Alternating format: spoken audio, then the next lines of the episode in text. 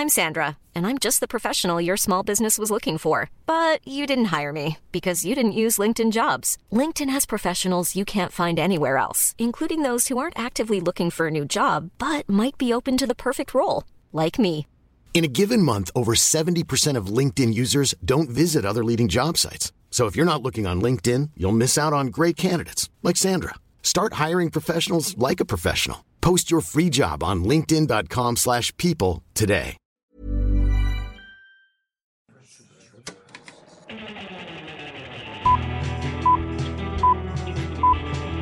Saca el fanboy que tienes dentro. No tengas miedo de enojarte. Esto es el Club de los Amargados.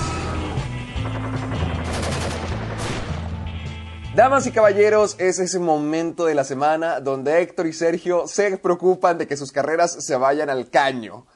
Estamos de regreso en el Club de los Amargados, donde cada semana, en lugar de hablar de películas, nos estamos volviendo fanáticos de hablar de temas sensibles que, ocultan, que ocurren siempre en nuestra actualidad. Ya hablamos Ah, pero de ustedes los- no- ¿a poco no se divierten? ¿A poco no se divierten? De hecho, he estado viendo que el episodio de lo- los males sociales es uno de los que mejor le ha ido, o al menos uno de los que más gente le gustó.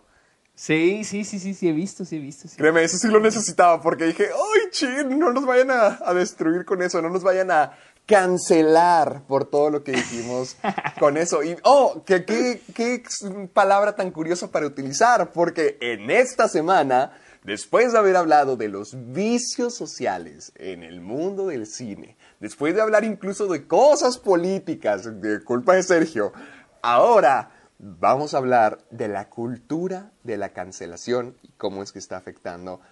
Pues no diría, supongo que sí lo vamos a meter, todo esto surgió por lo que ocurrió con Chumel, más adelante vamos a tener la noticia de lo que ocurrió con Chumel y HBO, pero también como Chumel no es el primero y seguramente no será el último, vamos a estar platicando un ratito acerca de la cultura de la cancelación, de los artistas que han, que han sido afectados por esta, de cuál es su rol en la sociedad ahorita mismo.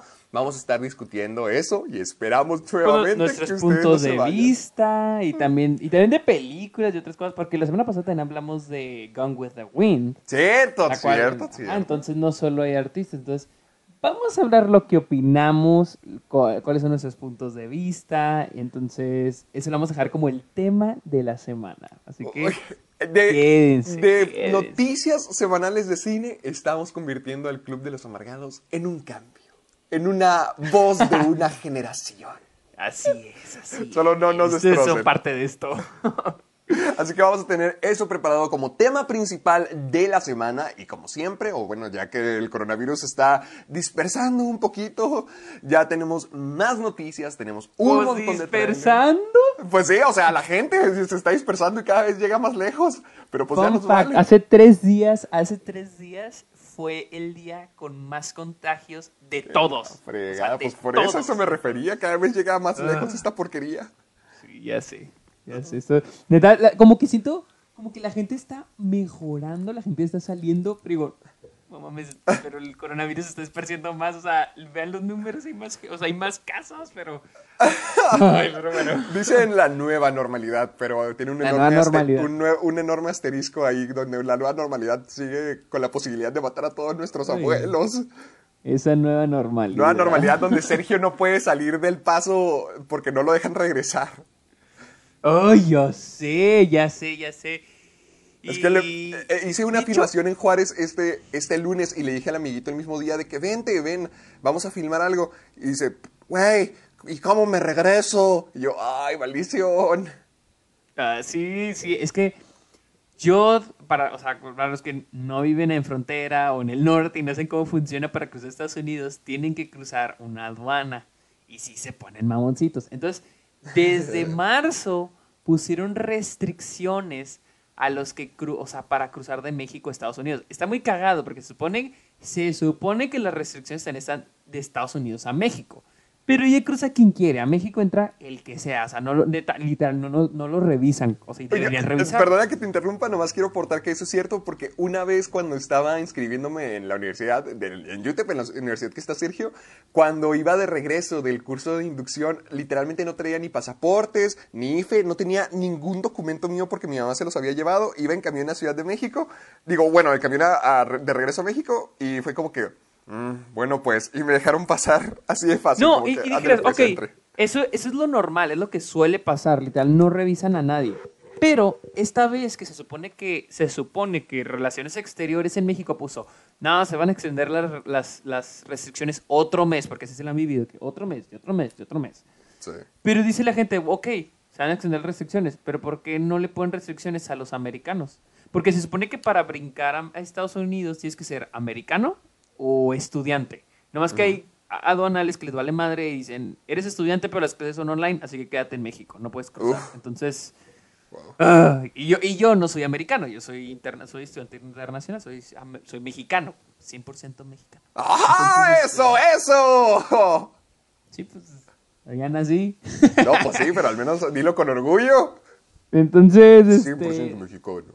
Soy 100% mexicano, estoy bien para un anuncio. Entonces, este, sí, pues hay restricciones y trato de quedarme acá, así que pues... jejeje. Pues eso dice, pero sale a grabar todo el tiempo. Sí, pero literal aquí de que afuerita, de que afuerita de mi depa. no- Y además Luisa no nunca se ha visto como una persona muy sana, ni mental ni físicamente. ¡Qué culo! ¿Ves? Le voy a decir, te va a pegar. Ojalá, la quiero ver, la extraño.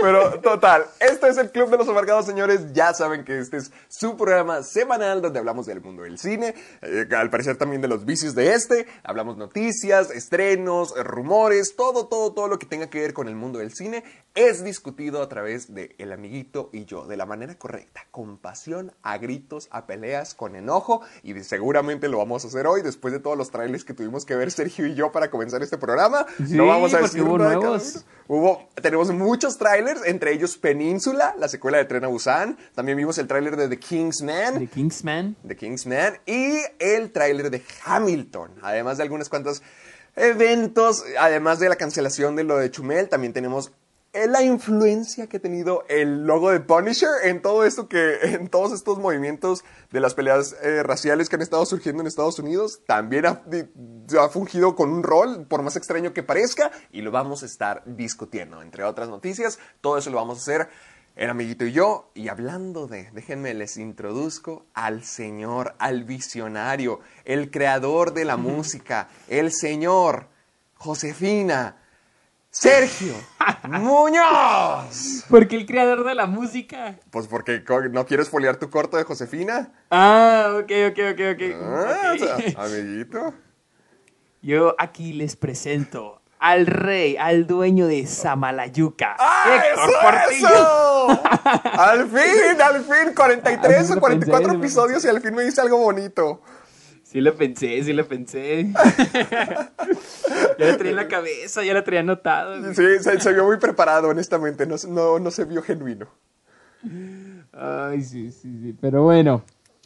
Pueden encontrarnos en Spotify, iTunes, iBox y en mi página de internet sergiomuñozquer.com diagonal amargados. Ahí están todos los episodios. Sí, ya saben, para que vayan, lo chequen, los descarguen y ahorita no importa que si están saliendo o no, ustedes compartan, que se esparza eso y no se esparza el virus, que se esparza el amor por el Club de los Amargados. Así que no Así olviden es. descargarse el programa y compartirlo en todas sus redes sociales. Y miren, si están compartiendo de paso, pues háganlo ya con el hashtag Soy Amargado. Es así como Sergio y yo los encontramos con más facilidad. Es como toda la gente sube sus memes así, sus imágenes, sus videos, todo, todo, todo lo que tenga que ver con el Club de los Amargados. Si nos quieres regañar, si nos quieres dar una sugerencia, si nos quieres dar un tema, de lo que tú quieras, cariño. Tú solamente utiliza el hashtag Soy Amargado y nosotros lo vamos a encontrar y te vamos a estar compartiendo a través de toda la semana. Siempre estamos agarrándonos ahí por Twitter, por Instagram, así que ya sabes dónde encontrarnos. Amiguito, ¿algo que me falte?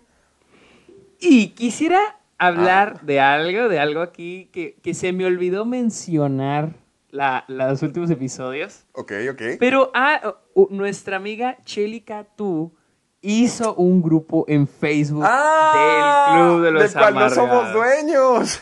Del cual, pero yo ya estoy, yo estoy en el grupo. Yo no, y- y porque sí. nunca me mandaste la solicitud. Literalmente soy- somos dos de los líderes de los creadores del Club de los Amargados y yo no estoy ahí. Ok, ahí mando el link, te mando el link, mira. Y tienen mu- hacen muy buenos memes. La otra están hablando de cuáles son sus episodios favoritos. Ay, porque yo no veo eso. Pues porque tú no eres digno. Voy a poner, voy a poner el link en la descripción de este, de este, de este episodio.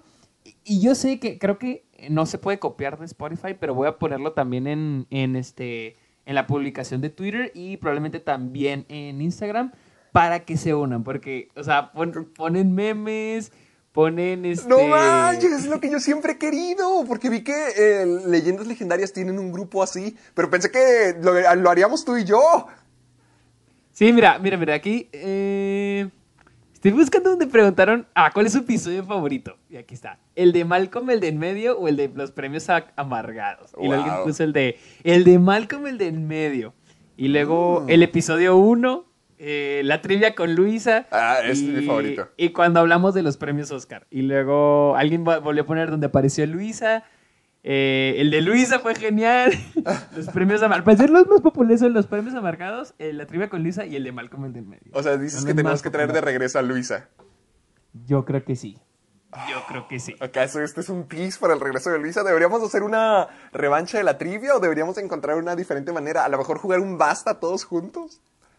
De hecho, sí, de, de hecho, estaba pensando en una trivia los tres. Así que los tres. Y que los tres hagamos las... pre- o sea, estaba pen- pensando en esta dinámica de que cada uno hace preguntas y de que uno se, uno se las pregunta a los otros dos. Ah, estaría, estaría padre. O sea, hacer una dinámica similar, pero como- ahora los tres. Como que cada quien aporte 10 preguntas. Ajá, ándale, exacto. Estaría muy padre. Uh, ok, ok, algo se va armando aquí, me gusta, sí, sí, lo podríamos hacer, lo podemos ir armando. Ve, ve- ve- ve- ve diciéndole si se apunta a, a hacer la estrella Sí. nuevamente, que por request popular lo están pidiendo. Sí, que es un must. Tiene que estar aquí, tiene que volver. Pero Va, pero, cobrar. pero de algo estoy seguro es que quiero que me agreguen al grupo de Facebook que yo debería estar, así que también pásame el link y mándame una invitación, quiero ver Ya te, ya te lo mandé, ya te lo, ya te lo mandé. De hecho, para entrar tienen que contestar unas preguntas. es más, Tienen que demostrar link, que son link. dignos. Entra el link, entra el link, a ver si, a ver si te ¿Ya me lo aparecen las mandaste? preguntas. Ah, me lo mandaste Sí, por, WhatsApp. por WhatsApp, sí. Ah, ok, ok, déjame a ver, y tienes que hacer las preguntas. A ver, ay, no puedo creer que voy a tener que audicionar para meterme a un grupo que tiene mi cara de portada. Yo lo tuve que hacer, yo lo tuve que hacer y fui aprobado. También lo hiciste, a ver, eh, unir- ¿Dónde escuchas el, el Club de los Amargados? Ah, en Spotify, por supuesto. En iVoox y en iTunes también podría ser. Spotify. Luego, a Sergio le gusta Uncut Gems. ¡Ay, no! La A de Sergio le gusta Uncut Gems. No, la detesta. ¿Qué pasa si? Bueno, a ver. Sí. O sea, va a haber alguien que la va a probar, o sea, yo. No te creas, no, yo no soy, creo que yo no soy, creo que no me hicieron administrador, pero... O sea, no, son- no tenemos nada de poder en nuestro grupo.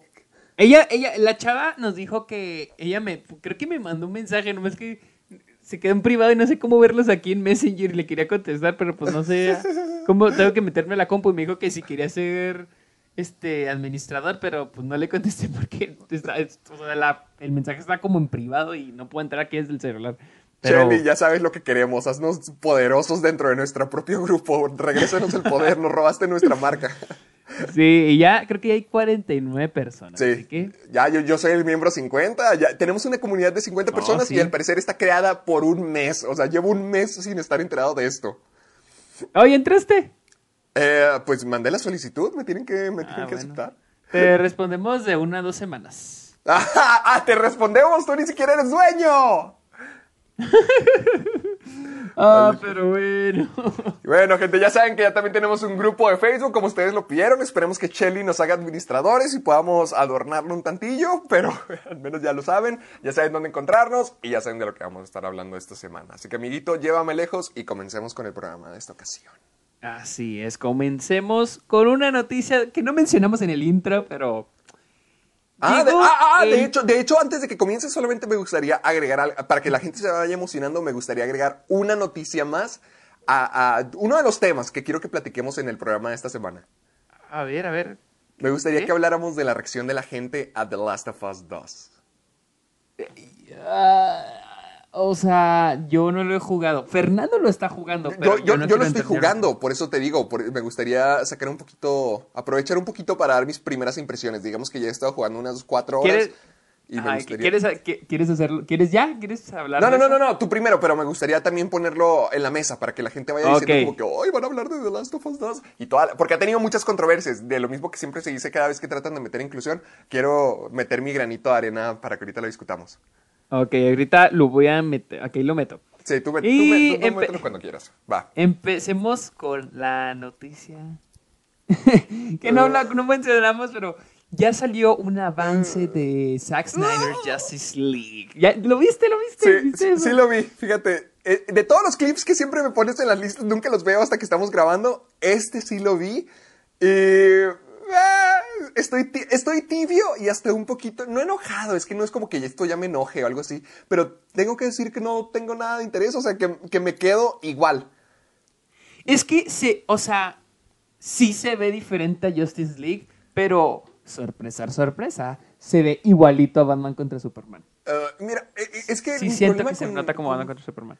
Siento que mi problema con todo esto es que los diseños se me hacen muy genéricos, se me hacen muy Transformers. O sea, igual con Steppenwolf, desde que vi, las- desde que vi eh, Batman contra Superman, desde el diseño de Doomsday hasta cuando vimos la Liga de la Justicia, desde el diseño de Steppenwolf y ahorita con el diseño de Darkseid y todas sus naves. O sea, lo veo, yo yo antes no me gustaba tanto Marvel, o al menos no era mi, digamos que mi predilecto, por el, el diseño intergaláctico, como que el, el hecho de los aliens, de la ciencia ficción. Oh, sí, casi igual no me- yo, igual yo. Ajá, casi no me llamaba la atención. O sea, a mí me gusta mucho, digamos que la magia o lo fantástico que puede dar DC, pero lo intergaláctico y con la ciencia ficción batalla un poquito porque no todo me llama la atención.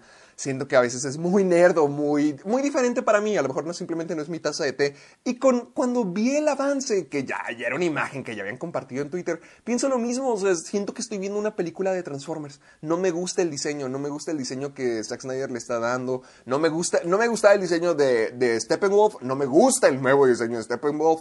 Y no me gusta el diseño de Darkseid ni de las naves porque siento como si estuviera viendo una película de Transformers o una película de Aliens cualquiera. No siento que tenga nada de, digamos que personalidad puesto en el, en el diseño. Siento que solamente es futurista, alien y listo. Por eso me, quedé- me quedo tibio y hasta me quedo como que, ah, sí, justamente lo que me voy a esperar, justamente lo que he estado predicando todo- todos estos programas.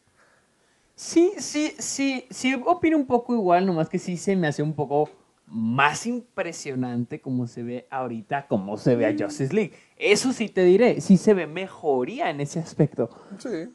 Ay, pero la, o sea, lo primero, o sea, lo primero, dejando aparte el final de, o sea, es, es Lex Luthor, ¿verdad? El que estamos escuchando.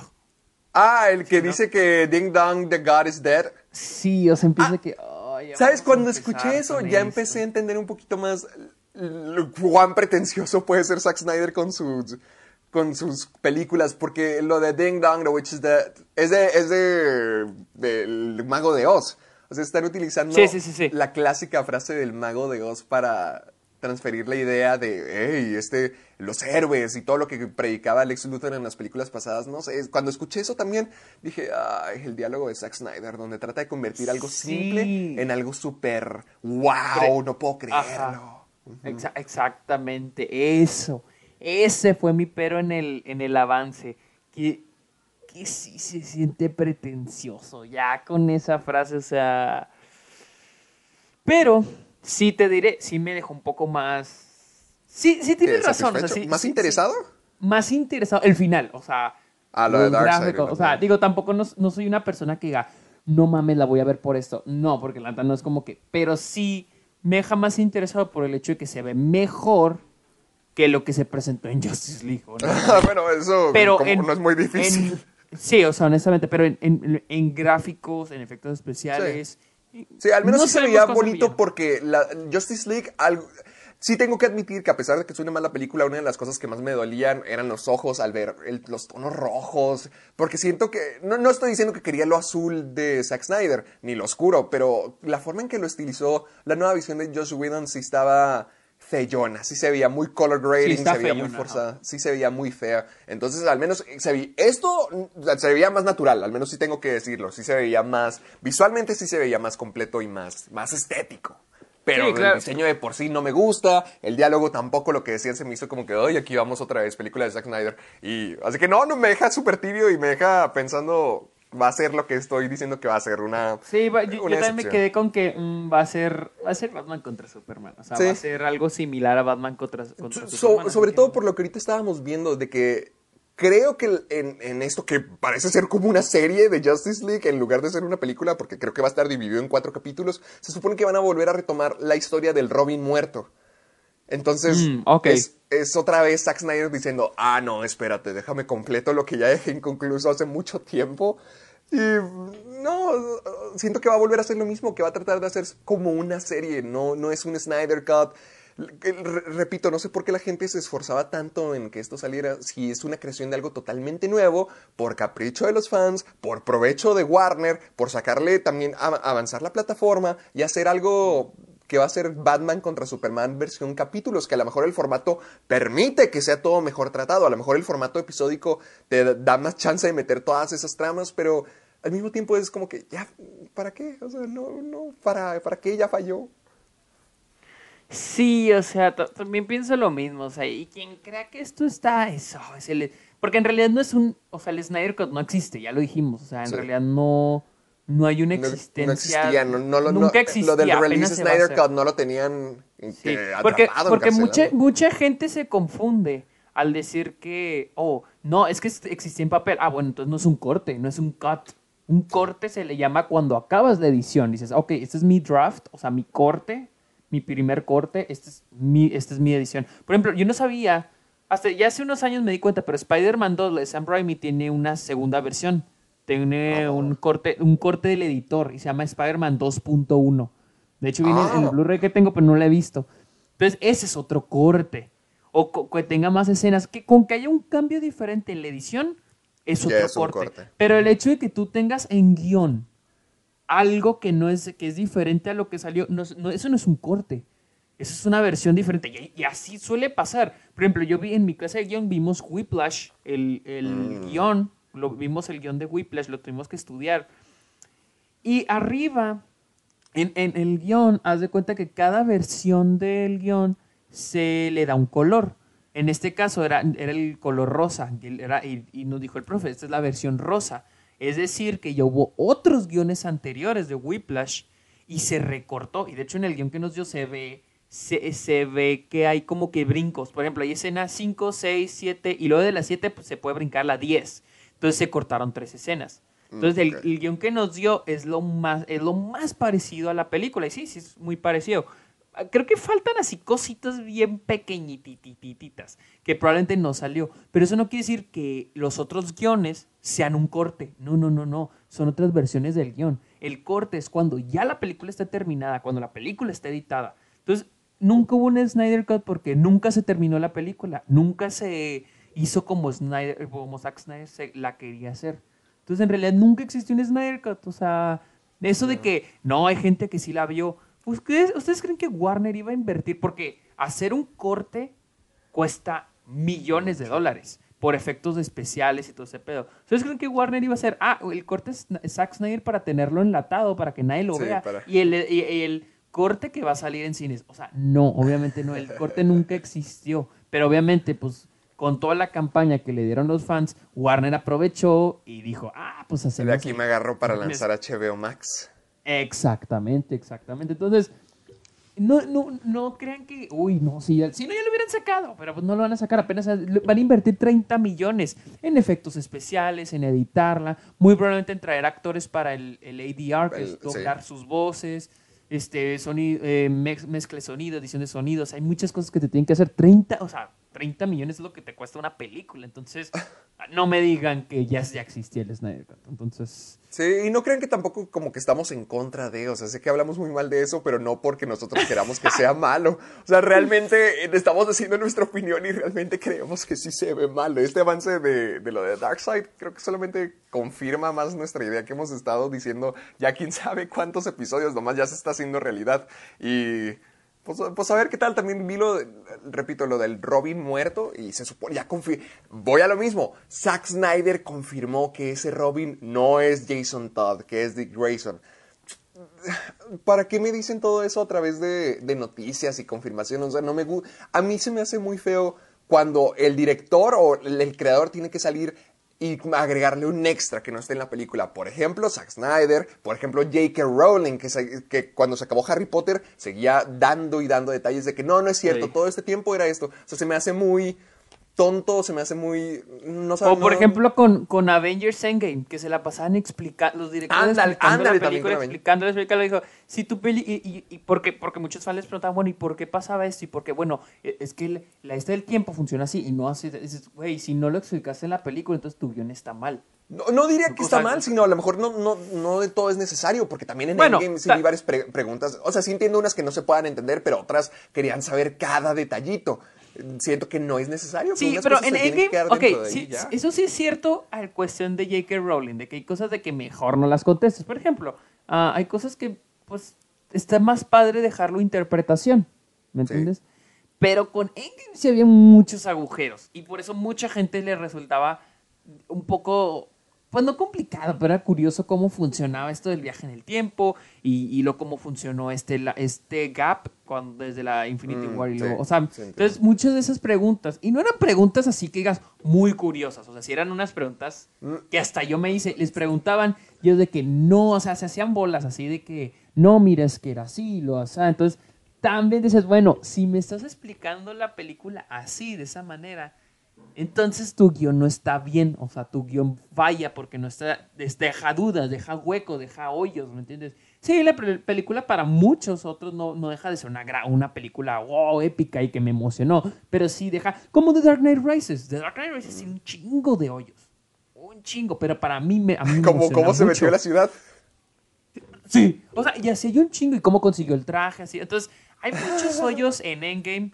Para, eh, para mí, The Dark Knight Rises a mí me encanta. Se, se me hace bien épica, me emociona un chorro. Pero tiene un chingo de fallas. El guion tiene un chingo, chingo de Y siento que es mejor que se quede así con esas fallas como para darle su... No, que, que se recuerde que es una película, o sea, no todo tiene que tener explicación y no tiene que tener Sí, ciencia o todo, sea, sobre todo si estás sí. hablando algo de Marvel o de DC, o sea, si tiene hoyos, tiene hoyos, le pasa a todas las películas, más a las de ajá. superhéroes. O sea, se Sí, me hace, o sea, me- sí, se a- hace- si a se me la- hace mejor dejarlo así, abierto a la interpretación, o que no haya explicación, que solamente O aceptar- sea parte o de la fantasía. O aceptar el hecho de que tiene un error. Que tiene un error y ya. No estar con que. No, mira, es que. Porque, porque me acuerdo que los rusos contestaban estas preguntas y era que, no, mira, es que esa sí, es y esa y esa. Y muchos decían, bueno, y si es así, así, esa, ¿por qué esto? Entonces habrían otro hoyo ta- tratando de tapar el que tenían. Y luego Sí. al, tra- tratar, al tratar de tapar ese, abrían otro hoyo. Entonces dices de que ya, o sea, déjale así. Tiene errores, o sea, hay que aceptar. Tiene errores el guion, ya ni pedo, o sea, ya, ya, ya ahí muere, ya, ya ahí muere. Pero sí, en el caso de Zack Snyder o J.K. Rowling, es como que, ¿para qué explican? O sea, no es necesario.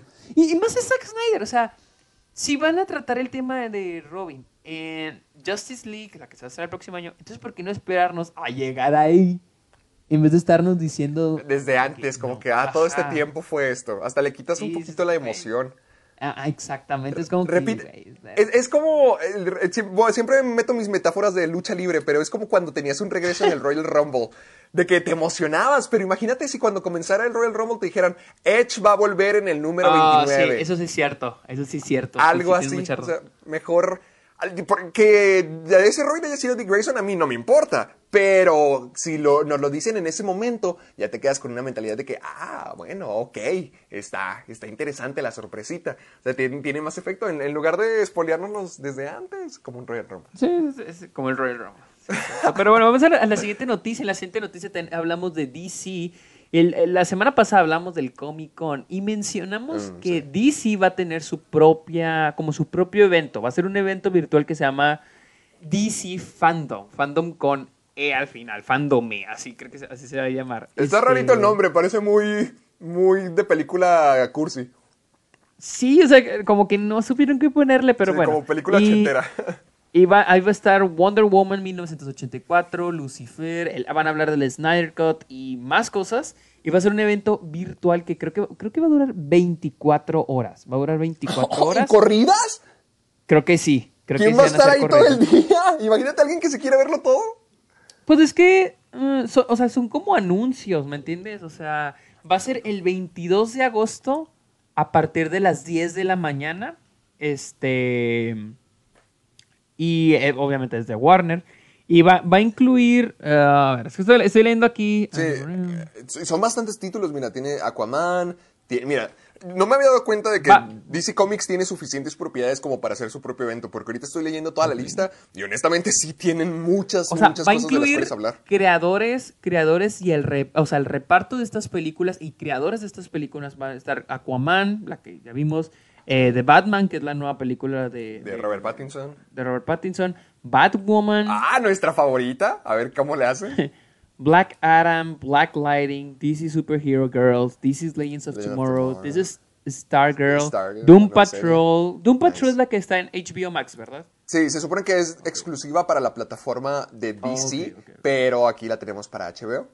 Mm, ok, y luego está The Flash, Harley Quinn y el Snyder Cut eh, de, de- el Justice League de Snyder, de Zack Snyder, ah, eh, Pennyworth, Shazam, eh, The Suicide Squad, ¡Ay, con John Cena! Con John Cena. Supergirl, Superman el- y Lois, que es una nueva serie, creo. Sí. Teen Titans Go, eh, Titans, va a estar el reparto de Watchmen. ah, o sea, la, Young la- serie va a continuar.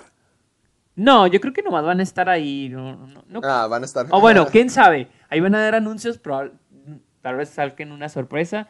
Va a estar Young Justice, Outsiders, este y Wonder Woman 1984. Me imagino que tal vez por eso retrasaron la película. Yo siento que por eso retrasaron Wonder ¿Qué? ¿Para poder meterla en el evento? Yo digo que sí, porque Wonder Woman se iba a estrenar eh, en agosto, en agosto, ¿no? Y este es el 22 de agosto. Probablemente dijeron, vamos a... Porque ¿cuántos trailers hay de- Wonder Woman? Uno nada más, ¿verdad? Chance y sacan un segundo trailer en agosto. Y no estaría nada mal, ya que estarían como a que a dos meses del estreno.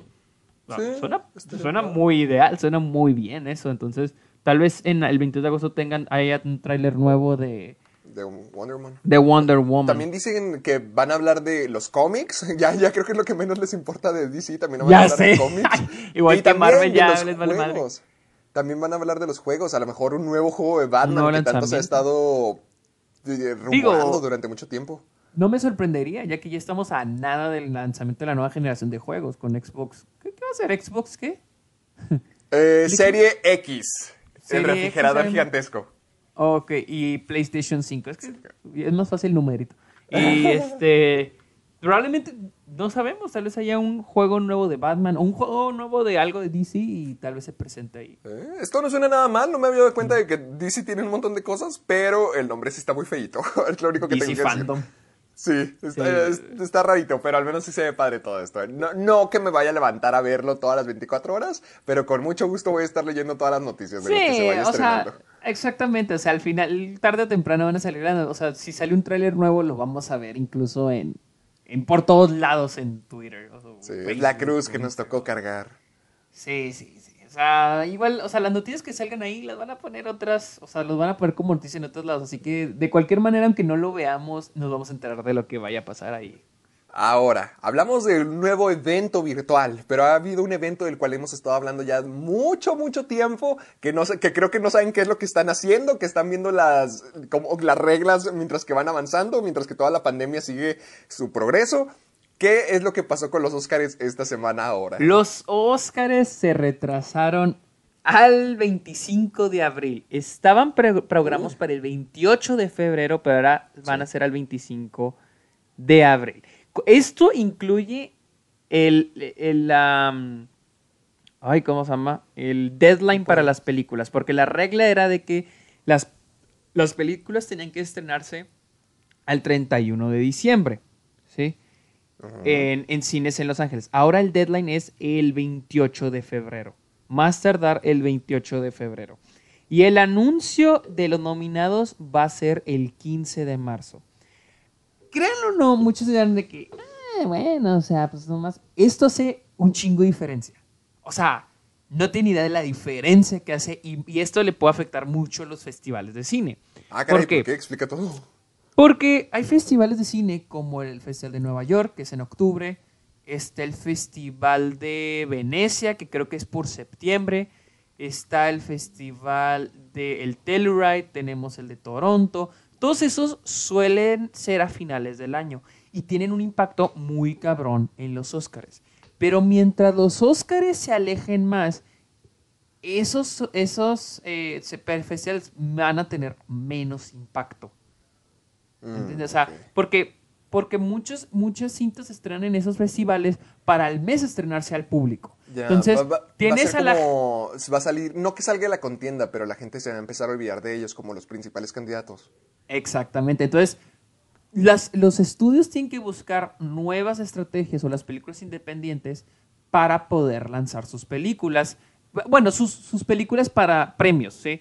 Porque Sí, por- para muchos, ma- o sea, por ejemplo- mantenerlas en campaña, digamos, para mantenerlas eh, eh, relevantes dentro de la, de la, dentro de la Exactamente, porque muchas de estas películas entran a los festivales, la crítica habla de ellos y ahí donde sabe, ahí es donde no sabe, ahí es donde se dice si va la carrera de los premios o no en los festivales.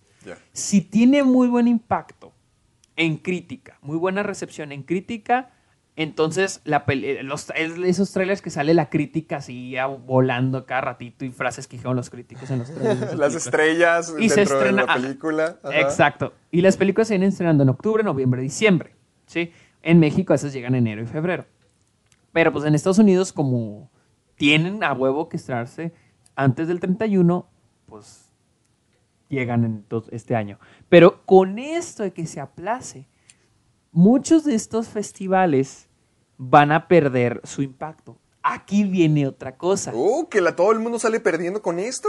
De, de hecho, no. Hay alguien que sale ganando un chingo y es. Sundance. Ah, Sundance. El festival de Sundance es en enero. Para los que no saben qué es Sundance, Sundance es un festival que es en enero y suele ser la película, la- el festival para películas independientes.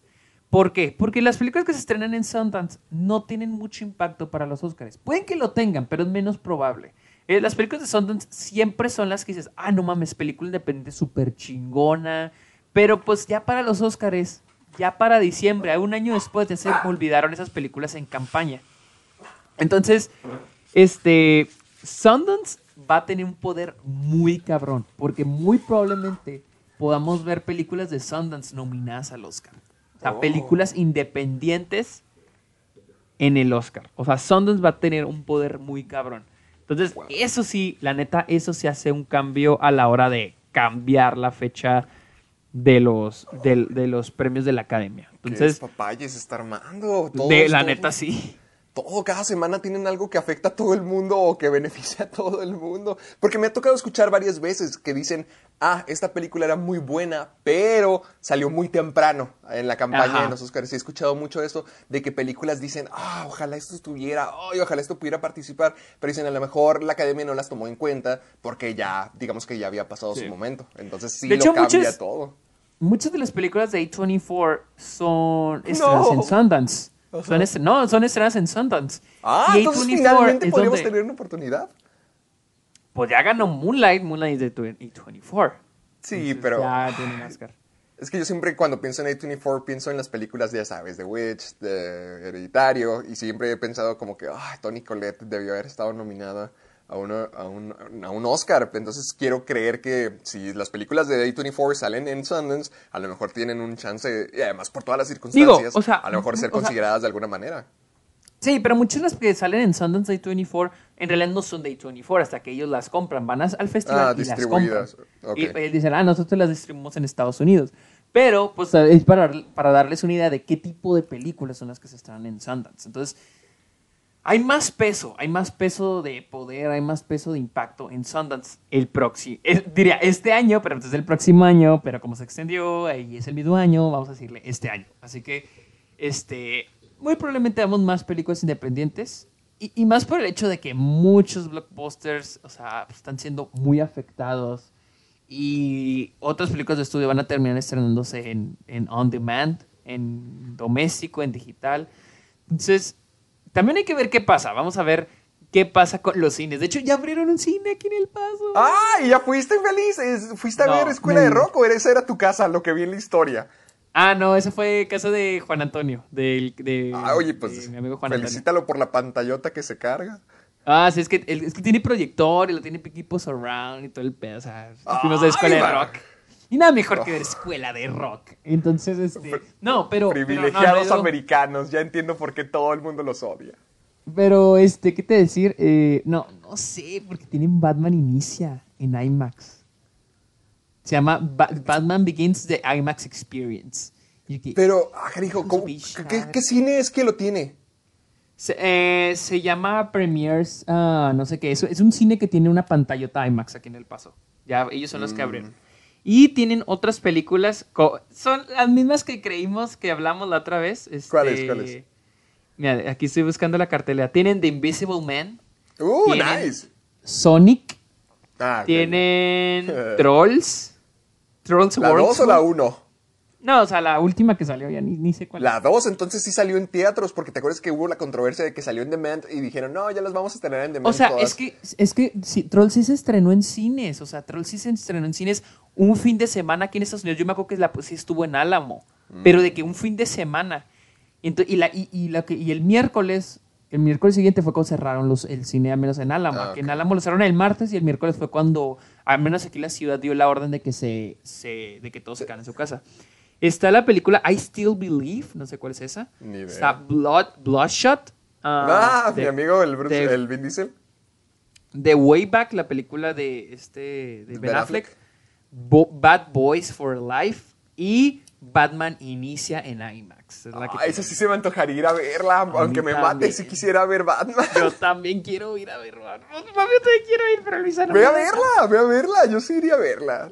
Yo creo que sí, rato. Ve con una Sí, sí. máscara y llevas a Luisa enguantezada en todos lados y ya. En guantes. ah, Y no, y sí, y sí vi que sí tienen este, este restricciones. O sea, está al, al 50% de su capacidad y tienes que dejar dos, tres asientos al lado de la persona enseguida. Pero siento que nadie está yendo. Honestamente, siento que no hay nadie yendo. Ah, de, de hecho, no sé si te acuerdas que estábamos preguntándonos por, por lo de Cinepolis y ya me puse a investigar más. Estaba viendo que sí abrieron los cines el 15, pero solamente en algunas áreas. Por ejemplo, en Chihuahua no hay Sí, nada. sí, imaginé. Sí, eh, vi que en Morelia tienen algunos, creo que en, en Aguascalientes también tienen un par. En Ciudad de México, nada. Ahí, ahí es literalmente The Last of Us y no tienen Sí, ningún sí. cine abierto. Así que sí, ya, ya estoy empe- empezando a entender un poquito más cómo está funcionando. Yo, yo, yo sí me imaginé, yo sí me imaginé que iban a estar abriendo de que por áreas. O sea, Ay, pero yo no, ya no, quiero no, mis palomitas taquis fuego, Sergio. Taquis fuego. ¿Hay palomitas taquis fuego? Sí, están bien buenas. Y también las de Dorito. sé que parece comercial, Wow. pero es que sí están muy ricas. Esto no, eh, nadie nos está dando dinero. Nadie nos paga, esto. solamente. Nadie nos paga. Sí, somos las perras de varias marcas, pero no porque nos paguen, sino porque saben bien ricas. Pero ya como estamos viendo, afecta al cine todo esto del coronavirus. Sin embargo, también ha estado afectando de manera en que todos nos estamos, digamos que uniendo para enfrentarnos ante las recientes protestas que han habido en Estados Unidos. Y el cine, o bueno, los personajes de la ficción, han fungido cierto papel dentro de esta pelea.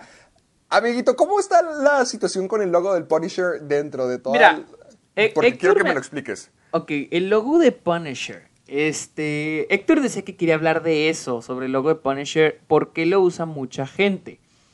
Ah, el logo de Punisher es usado por la, este, ¿La derecha por radical? policía. Sí. O, o- algo o por así. policías. O, o la imagen de un policía autoritario, corrupto, o cómo. Sí, ex- Sí, sí. O sea, autoritario más que nada. O sea, más o menos así lo tengo entendido. Pero, o sea, Y ¿se lo- pone- ¿los policías lo utilizan o es algo, una imagen que nosotros mismos le hemos dado a la, a la policía? ¿O No, no, es, es, um, es que como que un, un día, este, de repente se empezó a usar el logo de, de Punisher con la bandera de Estados Unidos, ¿me entiendes? No, o sea, no sé, no, o sea, no sé... Ay, no, no sé cómo funciona, o sea, no sé cuál es su origen, pero sí se usa como, ajá, tal vez eso es lo que significa, como que el policía autoritario. Pero a lo mejor no es por el como personaje que en el sí, o sea, de Estados mejor- Unidos. A lo mejor es por el logo, No. el diseño del logo. en- eh, porque es una calavera bastante tétrica. Me imagino que a lo mejor por eso la decidieron utilizarlo. Sí, sí, sí, sí. De hecho, estoy viendo aquí, dice que el creador de, de, de Punisher del, eh, dice que él le gustaría que, que se reclamaran y que no se usara. O sea, que se reclamaran los derechos del logo y que no se usara. Pero, este. Pobre tipo, él creó algo padre para su personaje de cómic y resulta que está desatando una pandemia de protestas. Mira, estoy, aquí estoy viendo más o menos la, la historia. Mm, ¿Cómo estuvo todo? Dice que se empezó a usar después en la era post 911, ¿sí?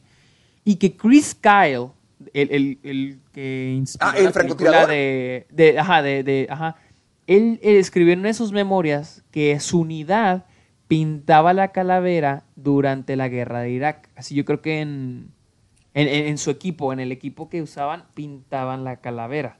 Ok. Entonces, este. Y- ahora se ha adoptado la, el logo como. Porque ya eh, se escuchó Black Lives Matters. Pero ahora dicen Blue Lives Matters, como para defender a la policía. Entonces, como que un logo para apoyar a la policía, como Pro Police. ¿sí? Pero, Entonces- porque no hay mejor apoyo que una calavera diabólica. O sea, es que es como que algo nacionalista, algo de derecha, ¿me entiendes? O sea, siento que, ajá, es como, es como, co- como que, como para, por- porque dicen que esto fue usado en post 9-11, ¿no? Cuando Estados Unidos entró en la guerra de Irak. Y, aquí Chris Kyle dice que, bueno, en sus memorias decía que se usaba en, el, en su equipo y ellos los pintaban. Yo siento que es como parecer de que Estados Unidos, el poder de Estados Unidos y el miedo que da, o sea, el miedo que comunica. Entonces, siento que es algo así, ¿no? No sé exactamente. No siento que sea exactamente por el personaje Punish- Punisher, siento que es más por el, ah, es un logo, una calavera. De hecho, en, en The Five Bloods, los que ya vieron la película de Spike Lee, hay una escena donde el personaje que es Trump supporter, que es de, derecha, este trae una playera de la cala esa ese logo lo trae puesto en la primera escena creo que es la primera escena la trae puesta. Y cuando yo lo vi dije qué hace ese güey con esa playera pero después ya te dicen de que este personaje es un uno de los que apoya a Trump entonces ahí dije oh ya entendí entonces se ha, usa- ajá, se ha usado como para apoyar es como es usado por la derecha o sea por la y ese es far right o sea ya cuando ya es más exageradito o sea Y lo que estaba leyendo se supone que van a querer rediseñar el logo para poder como que ya quitarse la imagen de que el Punisher tiene que ver con eso. Creo que estaban con Yo- la intención de poder rediseñarlo. Sí, me imagino que sí, yo sí me imagino que sí van a tener que hacer eso, o sea, está gacho porque la neta el logo está padre, a mí sí me gusta, o sea, Sí, y, sí, sí, y- y- honestamente sí es, sí es intimidante, la neta sí es intimidante, pero, pero pues sí, o sea, es difícil de que la gente deje de usarlo, entonces Disney va a tener que buscar la manera de que, bueno, la manera pues va a ser cambiar el diseño. Fuck, bueno. Bueno, vamos, a ver qué tal. Pero ahorita, ahora hablando de Disney y de diseños, ahorita me mencionaste algo acerca del Rey León. Explícame cómo está eso de que no puedes usar la imagen del Rey León en tus cuadernos. Oh, no, no, ahorita, ahorita, eso era un ejemplo, era un ejemplo. Es que había visto, había visto que Disney había, de que un niño había usado la, eh, una imagen de Mickey para no sé qué, y Disney, y, Disney trató de mandar, y algo así, o sea, lo del Rey León lo dije como suposición. Pero me acuerdo que, me acuerdo que se hizo, se hizo medio controversial eso, porque, digo, a veces los de, no, sé quiénes son los que comunicaciones, no sé quién hace esto en Disney. Y Bob Iger tuvo que, Bob Iger tuvo que intervenir y decir, eh, no mames. Pero a veces sí se o sea, como que Disney tiene sus políticas muy estrictas sobre sus, sus, este, sus propiedades intelectuales. Por ejemplo, los cines no tienen permitido pasar nada. O sea, no puedes pedir las películas de Disney para exhibirlas en cines. Los cines no ah, como lo que decías de. Christopher Nolan, de que no presta sus películas. O Pues no antes quiso- con Estudio Ghibli. O al menos con The Dark Knight no la quiso prestar. Bueno, es diferente lo de Studio Ghibli. Porque Studio Ghibli no quería ponerlas en plataformas de streaming. Pero Studio Gli- Ghibli al menos sí las presta para que los cines las exhiban.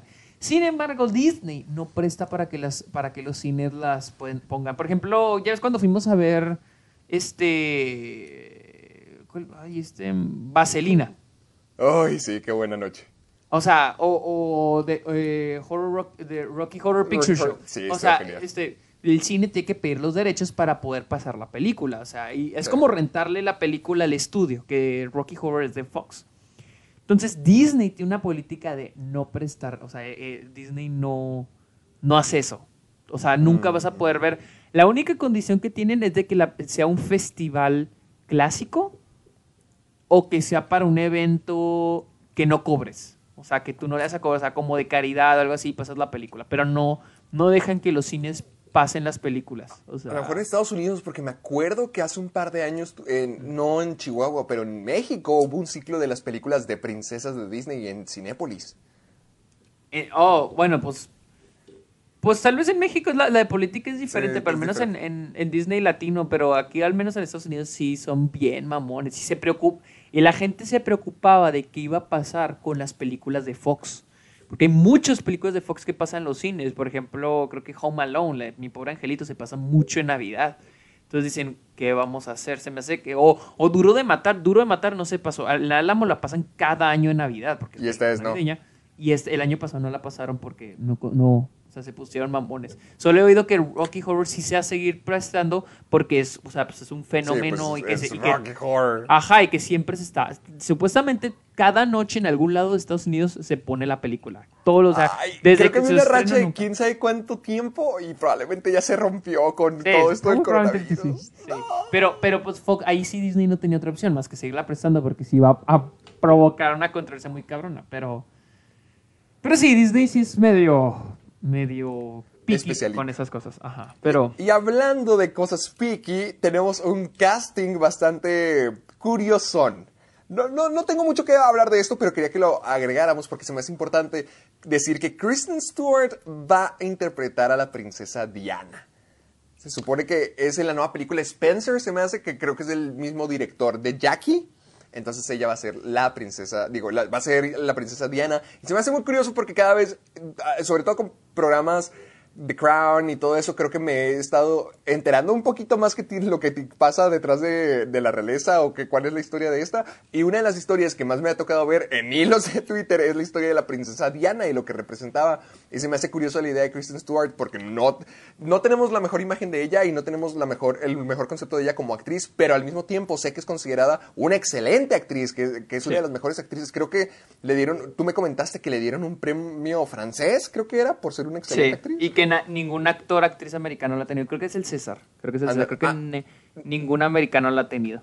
No sé si sea el César, pero me, me acuerdo que tú me comentaste todo eso y me quedo muy extrañado de cuál es, cuál es el rol que debería de tener Kristen Stewart en el cine, porque, repito, nunca se me ha olvidado cuando tú me dijiste que, ah, le dieron un, premio que ningún, como- creo que dijiste que ningún actor ni actriz americano ha tenido por ser una excelente actriz, pero al mismo tiempo cuando la vemos aquí salen películas que no, no nos gustan o las detestamos o la odiamos a ella o hay algún Pues sí, problema. pero, pero Entonces, mm, yo sí considero que es una buena actriz. No, yo no digo que no sea una buena, que no sea buena, o sea, es, es lo que yo te pregunto.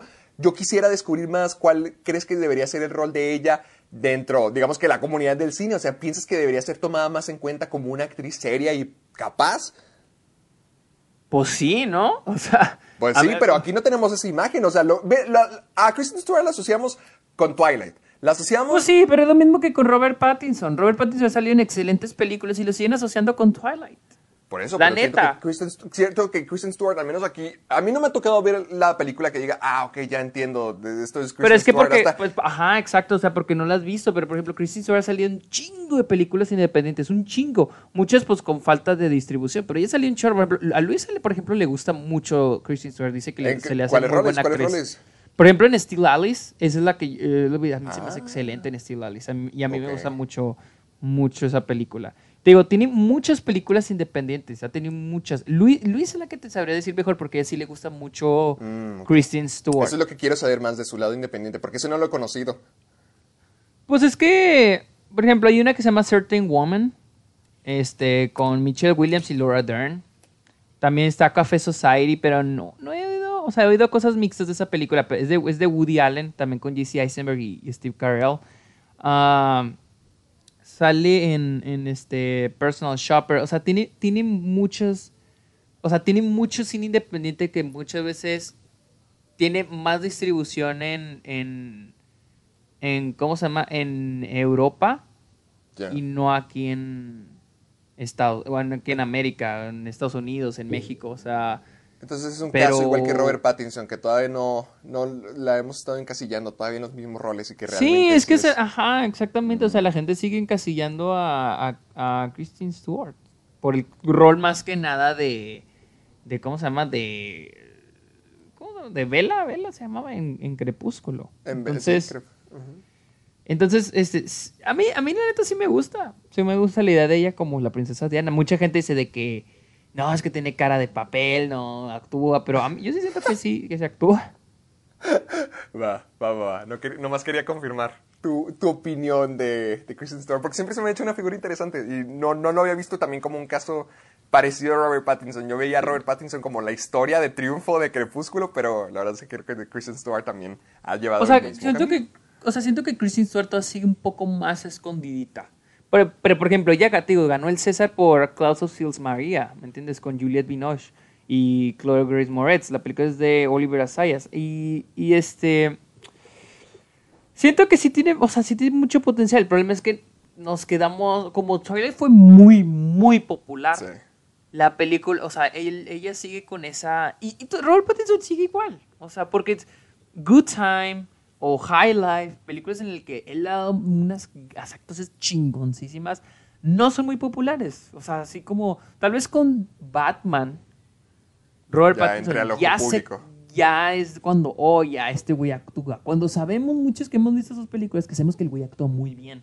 Pero nos quedamos con la de, oh, Crepúsculo, porque Crepúsculo fue muy popular. Y es lo mismo con Kristen Stewart. Tal vez con Diana, si da una buena actuación y la película tiene un buen impacto, tal vez ya empecemos a, ya la gente empieza a tener esa idea de que Kristen Stewart es buena actriz, ¿me entiendes? Pero mientras eh, ellos sigan saliendo de películas independientes, y, y perfecto, o sea, es excelente, porque les, les da más oportunidad de ellos de... Por ejemplo, este, cuando estuve en la plática con este Robert Eggers, él dijo que, que él le ofreció el papel para, creo que para The Witch o para otro guion a Robert Pattinson y él no quiso. Porque dijo, es que este, este, este, este personaje no se me hace desafiante para mí. No es un desafío para mí. Pero cuando le presentó el de Lighthouse, Robert Pattinson dijo, sí, este me gusta. Este sí se me hace un desafío chingón. Este sí lo hago. Entonces, se me hace padre que sean en, en- en películas independientes. Digo, no los actores no siempre van a salir en películas blockbuster gigantes donde la gente las pueda ver. Entonces, ellos salieron en Crepúsculo y la gente va a seguir, va a ver Robert Pattinson o Kristen Stewart y van a seguir viéndolos como, ah, los de Crepúsculo.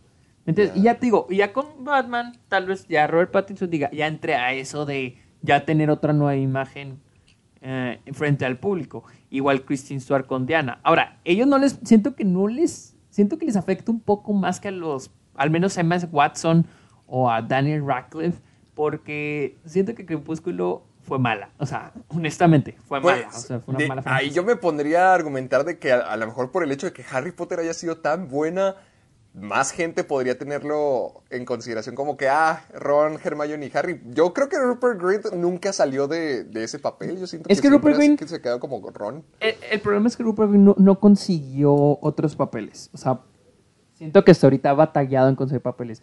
Y Ah. Daniel Radcliffe y Emma Watson, no. O sea, Emma Watson ya la vimos en The Bling Ring de Sofía Coppola. Ya En la vimos en Little Woman. La hemos visto eh, como, como Bella en La Bella y la Bestia. Entonces, ya ella, ella, para mí, Emma Watson ya se desencasilló así, en calor. Daniel Radcliffe sí tiene poquito, pero Daniel Radcliffe sigue en el, está en el camino de, de Robert Pattinson, de agarrar mucho cine independiente. Pero también siento que Sí. ya Daniel Radcliffe ya se medio desencasilló. Rupert Y Grint, además que toma no. papeles bastante extraños y bastante como que específicos que quiera hacer. O sea, siempre. Lo de Guns Akimbo, creo que así se llamaba. O Sí. también lo de Swiss Army Men. O sea, son papeles curiosones. Siento Sí, que él, sí, tiene, sí. él tiene toda la mentalidad de ir a lo independiente para separarse de la imagen de Harry Potter. Es también que- hacer papeles muy distintos para quitar como que- esa imagen poco a poco. Y como que le o sea, como que le gusta esos papeles porque ya cuando Ya es or- millonario, lo hace por pasión. No, no, o sea, simplemente es, por ejemplo, desde la Orden del Fénix, ya en ese entonces creo que ya él hacía pape- este, obras de teatro, mucha obra de teatro, y algunas ya muy acá, muy chisqueadonas, ¿no?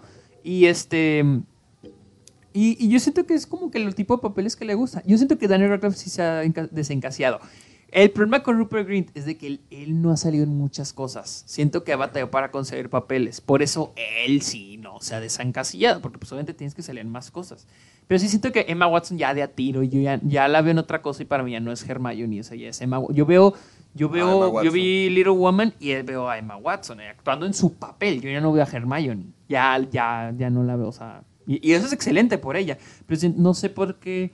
Y, y yo siento que por- con Crepúsculo batallan más por, por, porque las, por las actuaciones. O sea, en Crepúsculo la película es mala.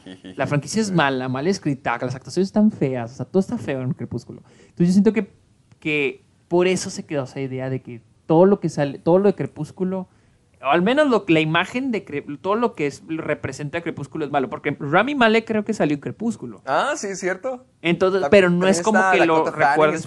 sí tuvieron muchos, mucho talento conocido. Sí, pero no es como, ajá, pero no lo no, a ellos no lo recuerdas por eso. Pero Ya. pues Robert Pattinson y Kristen Stewart, Sí, pues, pues, sí, sí lo, sí lo recuerdas por eso, honestamente. Ahora, hablando de imagen nueva, quiero saber qué es lo que viene a tu mente cuando ves las nuevas imágenes de la nueva película en CGI, la primera película en CGI de Estudio Ghibli. Estoy viéndolas. La película se llama Aya and the Witch, Aya y la bruja. Ah, es la nueva película de Studio Ghibli. Vi las imágenes ayer. No, ay, no soy muy. No, no. Yo, yo lo veo como un juego de Nintendo DS. Se siente, con todo el respeto a todos los elaboradores de este tipo de películas, pero se siente como las películas animadas que hacen aquí en México. O sea. No, sí entiendo. Mira, hay, hay ciertas, im- hay ciertas imágenes que, güey, sí me gustan. Por ejemplo, hay una donde salen varios niños como con un uniforme blanco. Esa como que me gusta, me gusta el diseño. Pero, no sé. Es que la- el render se ve como que Sí. muy simple, muy liso. Se ve como si fuera. No, no sé si te ha Le tocado. falta ver que- textura. Ajá, como que le falta textura. Ves ahorita los hasta un póster de Toy Story y ves la Anita en el cuerpo de Woody por lo que está hecho. Y aquí son diseños muy padres, como dices, están muy bonitos. Hasta estoy viendo imágenes donde salen las brujas o lo que me imagino que es la bruja o su grupo de música, lo que sea.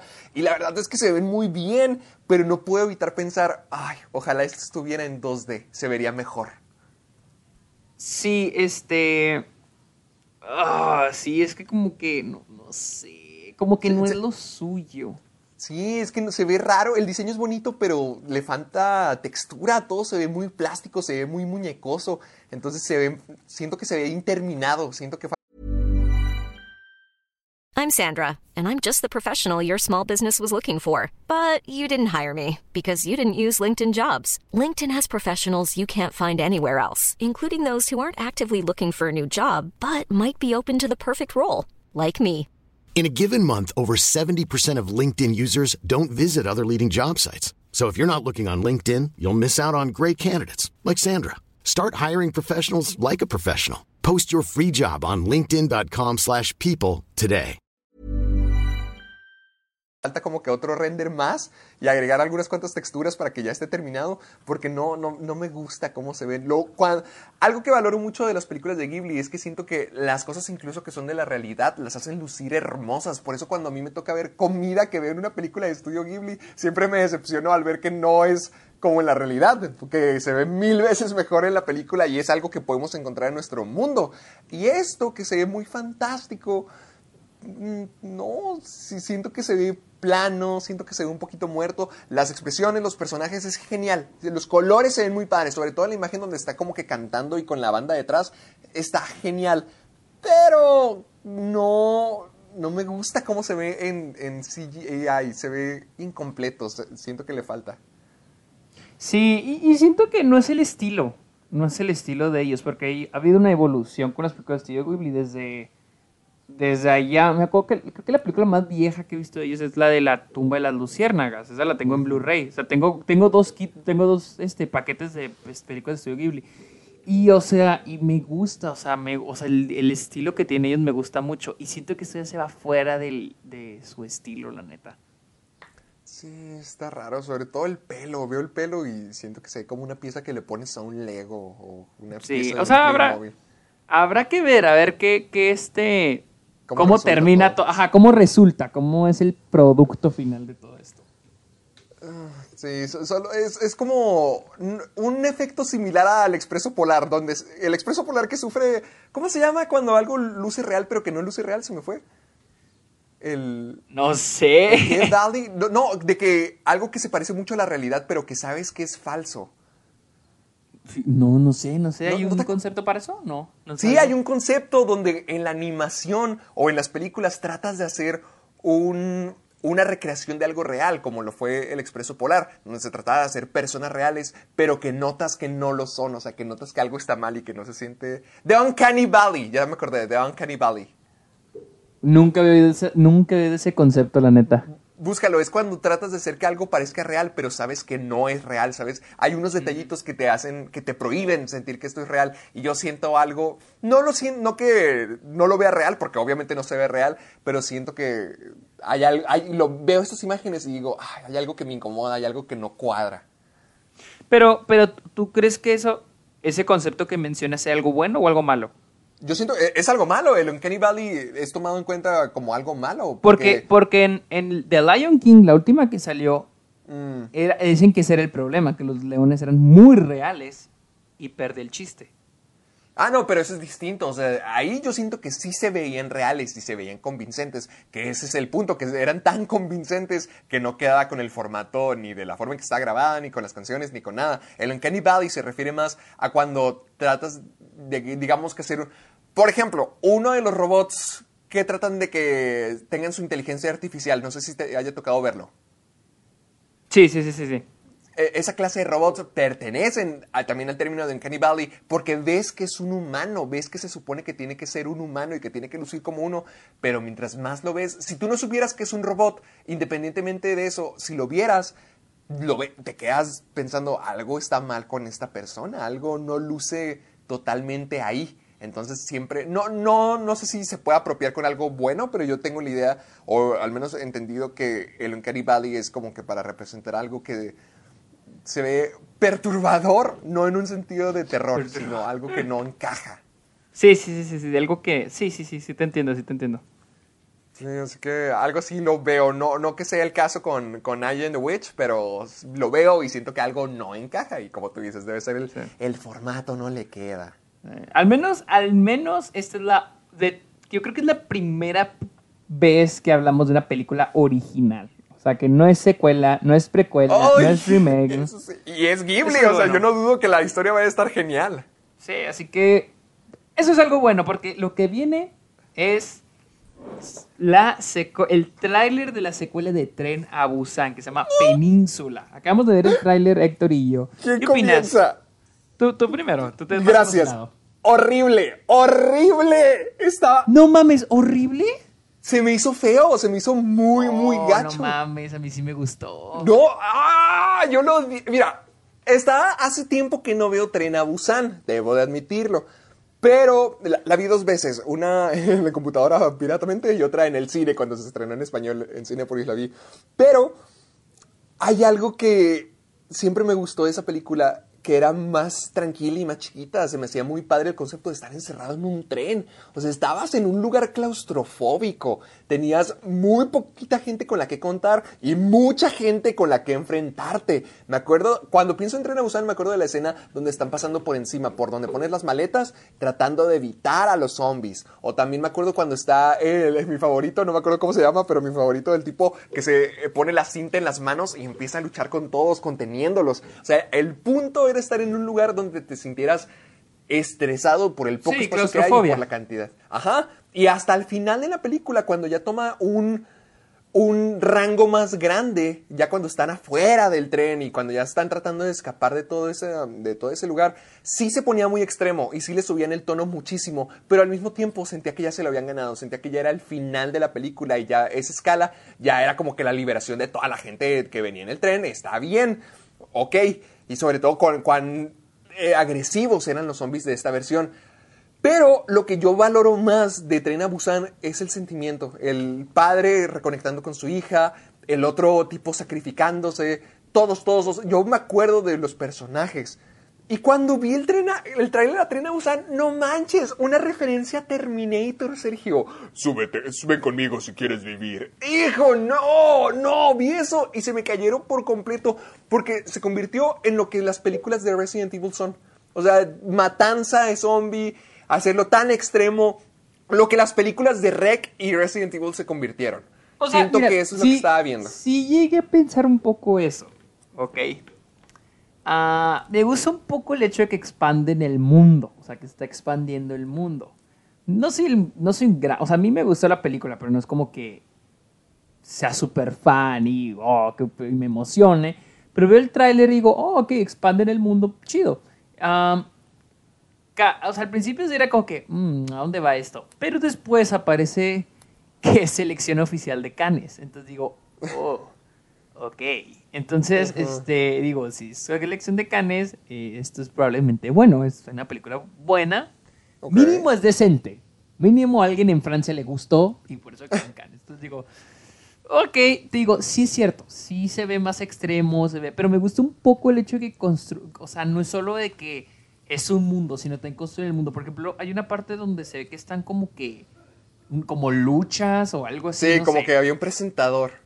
Sí, o sea, me gusta, tal vez como que aprendí, es la nueva normalidad. Sí, la nueva normalidad. ¡Vámonos! Aguas, güey. la Qué nueva buen link. Así vamos a vivir al rato, güey. La nueva normalidad en el mundo de. Vayan de preparándose, vayan Ternauza. preparándose. Entonces, me gusta esa idea, me gusta que lo expandan. Pero te digo, muchas películas ya cuando les va bien en chiquito, ya se quieren expandir. Un ejemplo muy grande fue es The Purge. A The Purge Sí, le, fue, muy- le fue bien en chiquito, todo en una casa, y se fueron, tiraron todo por la ventana. O sea, toda la casa por la ventana la tiraron. Quisieron ya salir y quisieron que se viera muy impactante y se viera ta, ta, ta, ¿no? Y quisieron, o sea, visualmente quisieron construir un mundo, pero no narrativamente. Yo siento que esta película podría construir un mundo narrativamente bien. O sea, igual que con, con Harry Potter, Fantastic Beasts, Animales Fantásticos. Siento que la película trata de construir cosas nada más visualmente, pero no narrativamente. Y es chistoso porque en, el- la, en la obra, cuando, la, la- cuando vi la obra, la de, de Kurt Shire, la Sí. obra sí construye muchas cosas narrativamente, expande el universo narrativamente, con cosas pequeñas, pero le expande hace. mejor que Fantastic Beasts. O sea, oh, mira, así somos en París y, oh, así somos en Estados Unidos. Pero narrativamente no, no ayuda a la expansión del mundo. Yo espero que esta película sí ayude a la expansión del mundo, te digo. Porque, bueno, al parecer ya decidieron ya hacerse algo grande, algo gigante, porque sí, ya se ve... Le subieron un ya se ve- montón. Exacto, o sea, dijeron, no, nos fue muy bien con algo chiquito en la primera, ahora vamos a hacer algo gigante. Te digo, se van a ir por la de The Purge. No estoy diciendo que porque sean The Purge les va a ir mal o va a ser mala. Simplemente se van a ir por la decisión de, ah, hicimos algo pequeño, ahora vamos a hacer algo cinco o seis veces más grande. O sea, vamos a ya hacer un mundo. O sea, vamos a expandir Sí. este pedo. Entonces, No, yo no quiero que sea algo, no digo que no tenga que ser algo grande, o sea, si quieren expandir está bien, pero sí estoy algo conflictuado con todos los universos apocalípticos que tengan que ver con zombies. Por ejemplo, siempre pienso en The Last of Us cuando me trato de imaginar así comunidades ya viviendo dentro de este mundo. Y me gusta la ruta silenciosa, pero luego también pienso en cosas como A Quiet Place parte 2, que pues la gente todavía no ha tenido la oportunidad de verla, pero yo que la pude ver, sí uno de los problemas que tengo con esa película es la forma en que expanden su mundo, porque tratan Mm, de hacer eso, tratan de hacer eh, la ruta de Last of Us o la ruta península de agrandar y mostrar qué le pasó a los grupos de humanos, mostrar más supervivientes. Y siento que es uno de los puntos débiles de la película. Y yo siento que no que algo similar podría ser aquí. Cuando vi este tráiler, yo sí sentí que estaba viendo la nueva película de Resident Evil o lo que tú dijiste, la nueva película de The Purge. Se- sentí la misma sensación que cuando estaba viendo, cuando fuimos a ver la cuarta película de The Purge. Porque ya, ya no, ya valía queso, ya no importaba los sentimientos, ya no importa, eh, en The Purge ya no importaba el terror o la parte de locura, ya era como que, sí, gente loca, disfrazada con máscaras neón, matémoslos a todos. O sea, se convirtió en eso. Y lo Fíjate- mismo que estoy viendo aquí. En, Y de Miren, hecho- zombies extremos, mátenlos. sí, y, y de hecho, para empezar a hablar de la siguiente, sentí un poco lo mismo que tú sentiste con el trailer de The Kingsman. A mí sí me gustó el trailer de Kingsman. A mí sí A me, mí- a mí- se, a se mí me no hizo me padre ver a. Rasputin. A, a mí no me molestó, simplemente se me hace como que... meh. O sea, siento que Kingsman sí se ha- ya... O sea, mira, la primera me gustó. Fue una sorpresa, Sí. fue algo padre, fue algo chido. La, la segunda, segunda. pa- pa- para mí fue basura, así, basura, fue caca. O sea, no me gustó nada, o sea... A mí sí me gusta, pero sí sé que está malona. No, a mí la segunda, la, o sea, la detesté, el villano, el, de- el, del villano de... Era Julian Moore, ¿verdad? Sí. Julian Moore, el villano, sí está muy chafa. Muy malo. Ah, pero Pedro Pascal estaba muy bueno en esa película. Yo todavía veo la última pelea. La última pelea que tienen contra él en el comedor está increíble. No soy fan de las secuencias de acción de Kingsman, honestamente. Siento que es mucha combinación CG. ¿Ni siquiera la de la iglesia? Stones. O sea, la primera vez que vi de la iglesia se me hizo muy chida, pero después la vuelvo a ver y digo. vis- o sea, se me hace muy. No sé, o sea, se me hace muy. Pero ¿por qué no te gusta el estilo? O sea, no- o sea, el estilo se me hace, se me hace chido, se me hace chido, pero no, no sé, no sé, como que hay algo que digo, no, no sé, me gusta más algo como Old Boy. Algo más limpio, es- más abierto, menos Ah, estilizado, ex- sino que se vea más crudo. Exactamente. Sí. Sí. Porque eso es y- y Kingsman, que- ese Y estilo. que, no te, y que no me quieres engañar con CG y que no me quieres engañar con tomas escondidas. Yo entiendo, hay películas con tomas escondidas, con cortes escondidos, perdón. Pero en esto sí está de que muy notorio, hay mucho CG, como que no, me, no soy fan del estilo, o sea, tal vez es por gusto.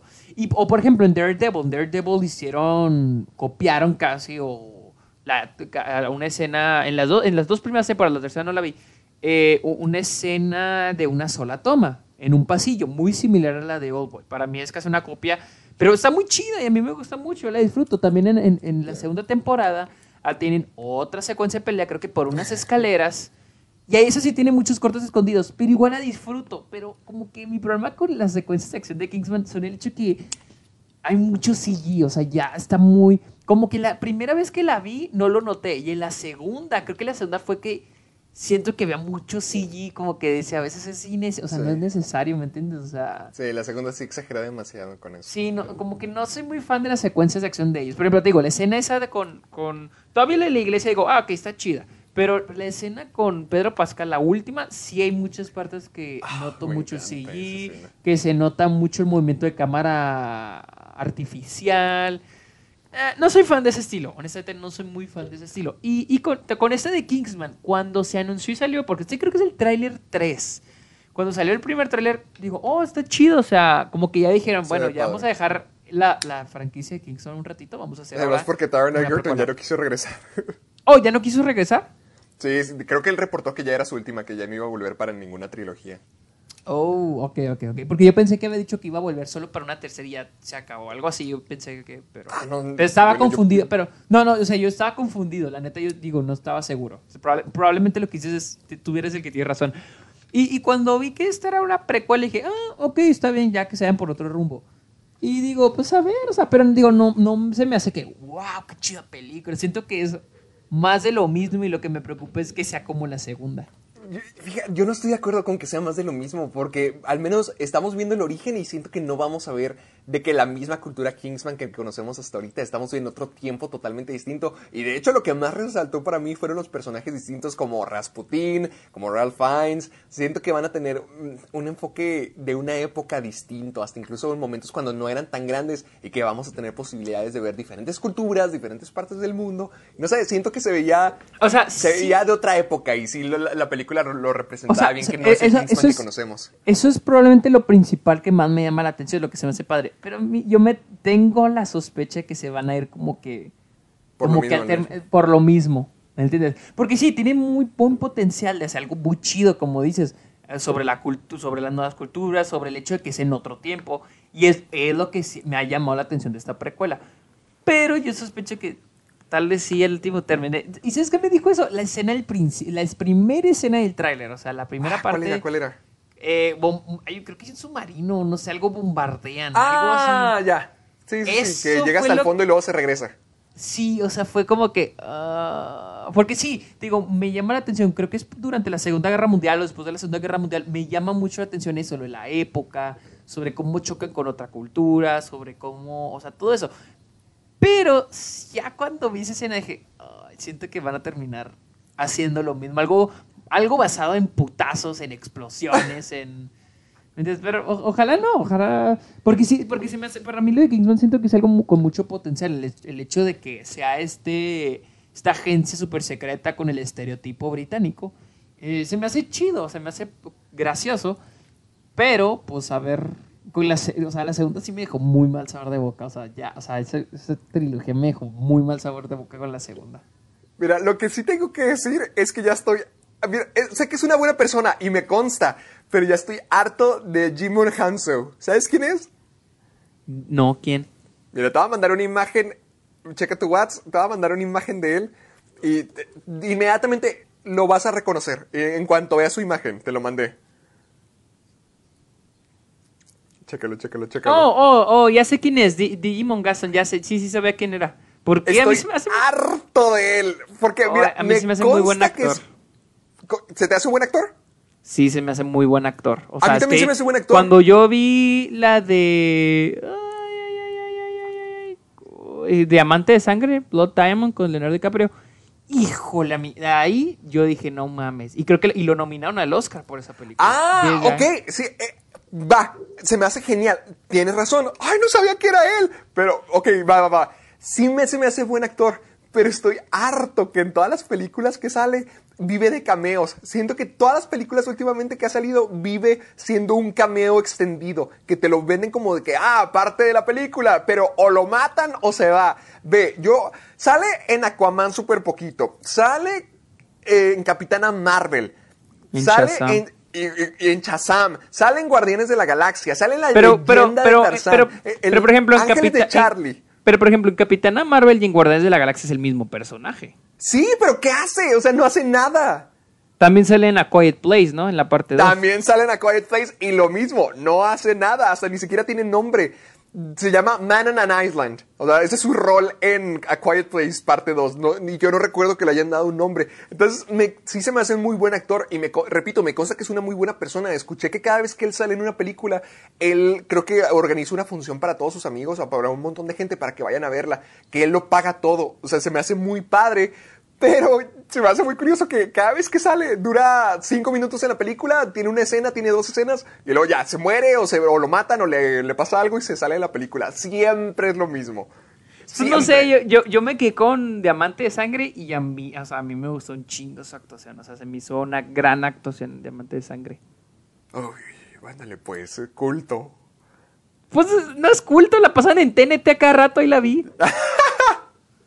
Sí. Bueno, pero de todos los, de los trailers que tuvimos esta semana, uno a mí me hizo muy enojado, que fue Tren a Busan, otro me dejó bien, que fue Kingsman, y hay otro que me dejó tibio y que no me hizo sentir nada ni me emocionó por nada, y ese fue el trailer de Hamilton. Sí. Sí, yo, está ok. yo no, yo, sí, pues es que es la obra, o sea, el, Hamilton es la obra. Honestamente, yo no creo que la vaya a ver, porque yo, yo este verano iba a ir a Nueva York y sí planeaba ir a ver la obra. Y, Y todavía y si me ¿quieres, voy, que ver- ¿Quieres que la primera vez que vayas a ver Hamilton sea en el teatro? sí, sí, yo quiero ir a verla. Y, y si el año pasado voy a Nueva York, voy, quiero ir a ver la obra, la neta, o sea, sí, quiero ir a verla.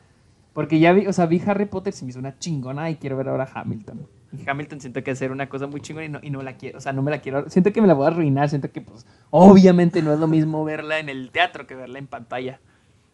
Mm, sí, tam- también sentí algo así igual, porque yo, como nunca he visto Hamilton, pero he escuchado, ha revolucionado todas las referencias en cultura popular, siempre la mencionan.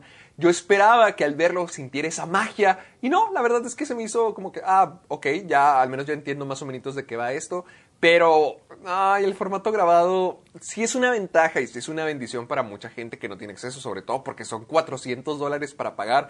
Se me hace que lo están Sí. haciendo bien, se me hace que todo esto va a salir muy bien. Pero sí es cierto, sí, sí el formato para verlo, donde creo que sí me quedaría de que, wow, no manches, sería verla en el teatro con nuestros propios ojos y no solamente en una pantallita. Porque vi esto y, Digo- y me, me quedó frío. Digo, hay mucha, hay mucha gente que sí le gusta el formato así de teatro. Por ejemplo, dice Luisa que ella sí vio por primera vez Cats, porque la, dice que la veía con su abuelita. La, creo que Yo la sí vi DVD. Shrek el y- musical. ¡No manches! Shrek- Sí, y sí está muy bien hecho, sí estaba muy padre y me gustó mucho. No digo que no vaya a gustar, solo que ay, a lo mejor algo tan grande como Hamilton y algo que es tan mítico en nuestras vidas para los dos, que hemos escuchado mucho de ellos, pero que jamás lo hemos visto. A lo mejor sí, para la gente que esté en la misma posición que nosotros, igual, esperarse a, a ir a verla en el teatro. Sí, pues sí. Y este, ¿qué nos falta? ¡Oh! Háblanos, Héctor. háblanos de, hablando de secuelas, de Last of Us parte. Ay, ¿cómo, ¿cómo hacer esto sin espolearte nada? Porque no quiero arruinarte nada. Ni a nadie, porque. o sea, es que yo Ni no a, lo he na- ni a nadie, ni a nadie. No lo he jugado todavía, o sea, mi roomie ya lo tiene, pero. Y, y- y el PlayStation lo tiene él, entonces. Y no voy a tener tiempo, la neta, de jugarlo, entonces me voy a esperar. Me voy a esperar un poco más. Es- he, pensado, he considerado esperarme a que. Baje de hasta precio. que salga el PlayStation 5. Y Ah. compré el PlayStation 5 y comprar el juego. No sería mala idea. Pero Mira. Mira. si me hace mucho tiempo de espera. Sí, es mucho tiempo de espera. Igual y yo lo tengo ahí, por si quieres te lo presto, no pasa nada. Ah, cracks. No, me falta la consola. Pa' que- Ah, sí, cierto. Total, mira. Eh, para no ponerlo de una manera de spoiler, solamente voy a decir que digamos que el, el, el, enfoque de Ellie va hacia otro lado. Digamos que la relación de Joel sí es muy importante a través de toda la historia. Y no lo he terminado, llevo como unas 4 o 5 horas jugando. Y sí es muy importante la historia de Joel con Ellie. Pero toma un rol más secundario, toma un rol más de fondo para darle tiempo a Ellie con su interés romántico, digamos, con la que podría llegar a ser su novia. Y y siento que la gente reaccionó muy feo por eso. No sé si lo hayas visto, pero antes de que el juego se estrenara, tenía críticas de 10, 10, 10, 10, 9, 5, 9, 5, 9, 5, de que, ¡ay, obra maestra! Ya sabes, cada vez que sale uno de estos juegos, de, lo, que ahorita, lo que ahorita decíamos, el póster con todas las estrellitas. Así estaba The Last of Us y me emocionó mucho. Entonces, yo sin ver la reacción de la gente, yo me lo compré a la medianoche, lo jugué el día siguiente, y la verdad es que me estaba gustando mucho, lo estaba disfrutando bastante. Hubo partes, hubo una parte en específico que me quedé de que, a ver, ah, caray, qué, qué curiosa decisión tomaron aquí.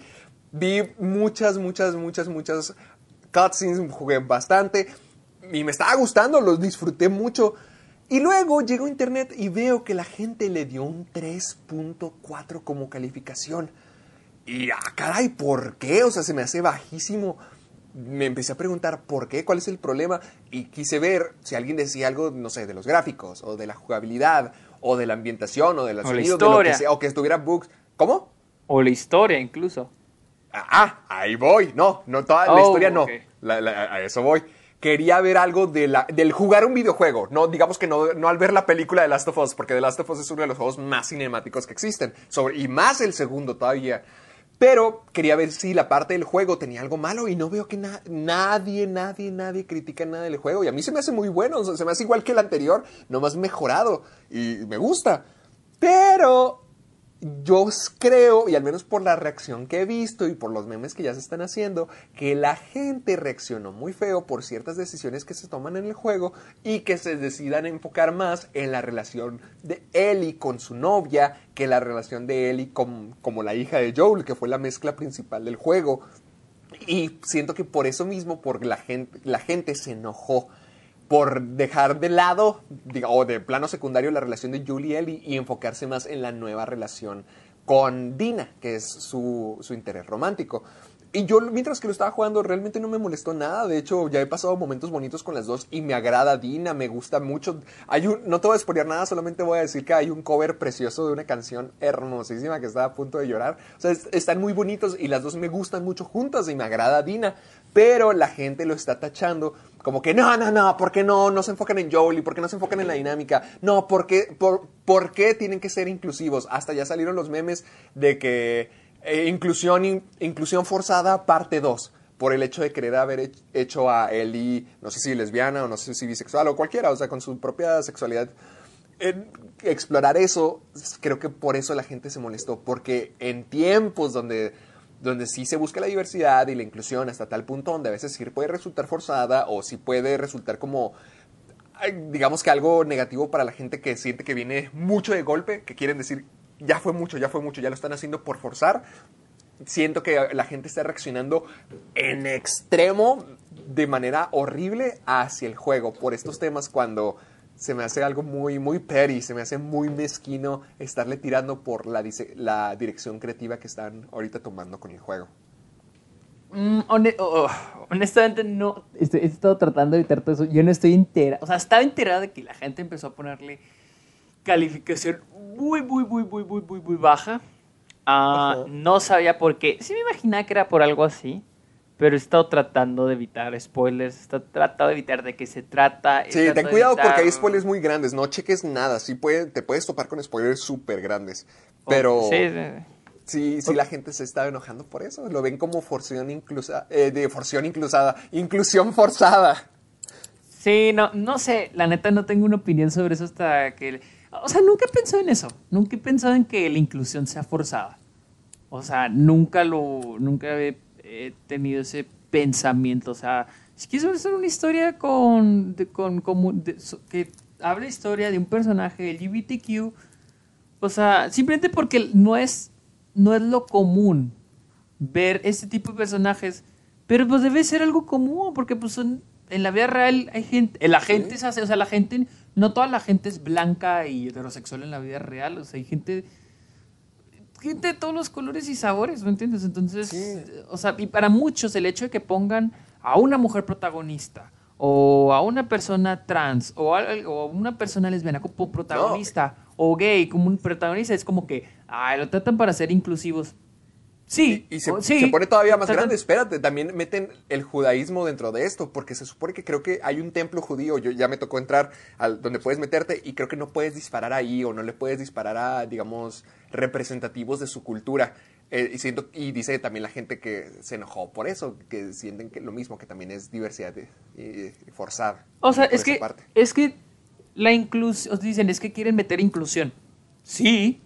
¿Qué tiene de malo la inclusión? ¿Qué tiene de malo incluir otro tipo, o sea, alguien que no sea blanco? Alguien que no sea, o sea, alguien que no sea un hombre heterosexual blanco. Cuando o sea, es muy normal que, que aparezca en nuestro día a día. Sí, o sea, es que, es que para la gente lo, lo normal, lo común, mal dicho, o sea, porque no, o sea, no debe de ser. Lo normal es de que sea alguien blanco, alguien heterosexual, alguien, o sea. Entonces, para la gente es, oh, es inclusión forzada. Pues no, es inclusión y ya, y no tiene malo incluir todo tipo de gente en una historia. Pues a mí se me hace una mamá cuando la, queje- la gente se queja de eso. Sí, no, y, y se me hace una ridiculez aquí porque eh, siento que es lo mismo que está pasando con, con el Snyder Cut y con qué fue con Sonic. Por más que el, el diseño de Sonic quedó mejor, sí da miedo que la gente que no tiene nada que ver con lo artístico, que solamente gente de internet, pueda tener poder encima de algunas personas. Y me da, se me hace muy estúpido, se me hace estupidísimo que se quejen por que las cosas no salieron como lo esperábamos. Antes nos, podemos enojar, nos podemos, podemos estar en disgusto, podemos decir, ¿sabes qué? No me gusta. Podemos no seguirlo, podemos no comprar el juego, a lo mejor decir, ¿sabes qué? Esta es una historia que no me interesa. O hasta, o hasta criticarlo. Esto no me gustó por esto, esto y esto. Pero ya siento que darle un 3.4, hacerle memes quejándose de lo mismo, de que, ay, la inclusión forzada. Ya siento que es hacer un berrinche. Ya ahí Sí, sí, que es nos un estamos berrinche. quejando por no conseguir lo que nosotros queríamos. En lugar de apreciar las cosas por la visión que es y criticarlo por lo que es o por lo que intenta hacer, por el objetivo que se planta, nos ponemos a insultar y a gritar y a quejarnos si las cosas no son como nosotros las esperábamos. Yo recuerdo mucho que cuando salió el primer The Last of Us y cuando se terminó y quedó en el cliffhanger que quedó, yo quería saber qué es lo que iba a pasar y cuándo iba a salir el siguiente Last of Us. Y me puse a buscarlo y vi que el plan original era. Si hay un juego, si hay una historia que contar, la vamos a contar. O sea, no tenían intención de seguir tanto con esto, franquiciarlo. Ve, tardaron que es como 7, 8 años en sacar el siguiente juego. Y me acuerdo mucho de haber leído esos, esos artículos que decían: si hay una historia que contar, vamos a hacer una parte 2. Y ve, aquí estamos, 8 años después, finalmente está la parte 2. Y me imagino que no fue cualquier cosita, que tuvieron que meterle mucho no, para poco para saber qué, ajá, para saber qué historia iban a contar, qué es lo que iban a continuar.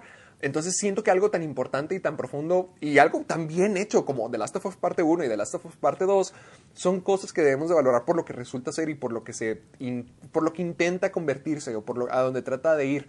Hasta las cosas que le molestan a la gente, yo siento que le da un toque interesante a toda la historia, que no me ha mo- molestado, incluso por lo de Dina, por la relación eh, LGBT, pues a mí se me hace bien, o sea, se me hace que está muy bien en el juego, se me hace muy normal y muy plácido y muy agradable dentro del juego, pero como no es lo que la gente quería ver, se enojan y gritan y... Y es, es un capricho, o sea, es, es un capricho ya. Y no me gusta Sí, que sí, la sí. gente tenga esta, este poder de estar quejándose de todo hasta destruir la imagen de un juego o hasta cambiar algo. Digo, tampoco siento como que destruyan la imagen del juego. O sea, simplemente es la gente reaccionando. O sea, No, no que lo destruyan, pero por ejemplo, lo mismo pasó con The Last Jedi. A mí no me gusta The Last Jedi. No me, se me hace. Se me hace que va por una dirección completamente diferente a lo que era The Force Awakens. Pero eh, no me gusta por eso. Siento que no es coherente con la historia original que se estaba estableciendo Es con que el despertar es- de la fuerza. Y a la gente no le gustó por lo que hacen con los personajes. es que siento que no es tanto la gente, sino los fandoms. La gente de Ah, los fandoms. ah, es buen punto. Porque sí. mientras el fandom sea más grande, más se van a quejar, la neta. Más, y tóxico más, se puede más, volver. ajá, más tóxicos se vuelven. O sea, siento que los fandoms que antes eran muy castrantes y ya como que se apaciguaron son los de Harry Potter y los de Marvel. Porque No, siento pues creo que ya como los de Harry Potter ya, ya, ya dijeron, o no, sea, ya ajá. en nuestro lugar. Exactamente, o sea, como que ya aceptaron el hecho de que no van a recibir lo que ellos quieren. Igual los de Marvel, o sea, me acuerdo que antes sacaban teorías y la chingada. Y, y a veces se enojaban que porque, por ejemplo, Civil War creo que fue la última en la que la gente de los fans de Marvel se enojaron. Que era de que no, es que si no es Civil War, es que Civil War son un chingo de personajes, la chingada, Mm, ¿no? sí. Y a partir de ahí ya salieron más películas de Marvel, ya nadie se quejaba, era de que, ah, ya la viste, ah, sí está chida, ah, está padre, ah, está medio malona. Ya no era que, no, es que este personaje no es así, ah, es que este personaje no es así. Ya siento que a los, los fans de Marvel ya era como que, ya, pues ya, disfrutar lo que nos dé Disney, o sea, disfrutar lo que salga. Porque también Aceptar las ganas cosas. quejándote de que, no, porque no es así, porque no es como yo quería, porque, o sea, es- o sea, yo siento que los, al menos los fans de Marvel ya aprendieron y ya es como que, ya, o sea, ya hay que disfrutar lo que sea que nos vaya a dar Disney. Sí, siento que sí deberíamos estar con todo. En lugar de estar exigiendo y enojándonos por todo eso, solamente disfrutar las cosas como vengan y ya criticarlas o, o alabarlas por lo que resulte. Pero ya, ya siento que el- lo de redes sociales y el internet eso ya ha permitido que se- las comunidades de fans crezcan y crezcan y crezcan y, y que la toxicidad se vaya esparciendo poco a poco. Sí. Pero bueno, vamos al siguiente tema y noticias. Al último tema. Este, HBO ah, no lo canceló, pero suspendió temporalmente el show de Chumel Torres. De Chumel. El que tiene. Por razones, sus razones son los comentarios que han salido a luz que describen como racistas y clasicistas, ¿sí? Ah, ¿Tú qué opinas? ¿Qué, opi- qué opinas de esto? ¿Qué buena forma de echarme la barra. Eh, Empieza. Ok. Yo en un te voy a contar toda la historia. Yo en un comienzo sí me quedé. He visto videos de Chumel. Nunca, nunca he visto el pulso de la República, nunca lo he Sí, visto, no, no. lo conozco a él, nada de eso. O sea, no lo he visto, pero vi videos en internet, digamos, de Twitter, de lo que hacía. Y no se me hacía la gran cosa hasta que escuché que Broso salió a defenderlo. Creo que. ¿Quién? Calderón, creo que también, hasta Calderón creo que salió a defenderlo. Sí. También como que de la libertad de expresión y todo. Y yo me había quedado con la imagen de que solamente había dicho lo del chocoflán, de que llamó al hijo de AMLO chocoflán. Y en ese momento sí se me hizo muy extrema la reacción de toda la gente, porque, por Dios, o sea, todo el mundo le dijimos así, todo el mundo se burló en su momento cuando salió, todo el mundo hizo memes, y de hecho se dicen cosas peores, y- peores y se hacen cosas peores en internet todos los días. Sí, se pero me hizo muy exagerado. la- la- pero la no, Sí, Ah, es, termina, que- es a lo que voy. Ayer fui a visitar al profe Gavino por el Día del Padre y nos pusimos a platicar del tema. Yo pensando lo mismo, que ya, que ya estamos en sociedad de mazapán, que se, que se, que se rompe por cualquier cosita. Y la verdad es que yo decía como que, no, pues qué raro lo de Chumel, se me hace muy drástico. Pero ya fue cuando me empezó a leer los tweets, ya cuando me informé más al respecto, ya cuando me, me- es que le dije lo La- chocoflan y me dijo, Héctor, no, no es solamente eso. Sí, dijo, exacto. también dijo todo Pero esto, esto y esto. La cosa no es que la cosa no es que dijera el comentario. La cosa surgió porque lo invitaron a un foro sobre la discriminación, sobre el racismo, sobre la misoginia. Entonces mucha gente decía, ¿por qué traen a Chumel? O sea, Chumel quién es, ¿me entiendes? Para para para aportar, o sea, ¿qué va a aportar ese güey? ¿Por qué lo traen a este a este esta discusión, ¿me entiendes? Y honestamente, estoy de acuerdo, porque mucha gente este decía, "No, es que es para traer otra, o sea, otro Audiencia. tipo de opinión, otra audiencia", pero también la gente dice, "Bueno, pero ¿cómo que otro tipo de opinión en racismo?" o en clasicismo. O sea, ¿cómo que otro tipo de opinión? ¿Cuáles son? O sea, es como si dices, ah, bueno, vamos a traer, vamos a hacer un foro sobre el racismo, digamos, aquí en Estados Unidos.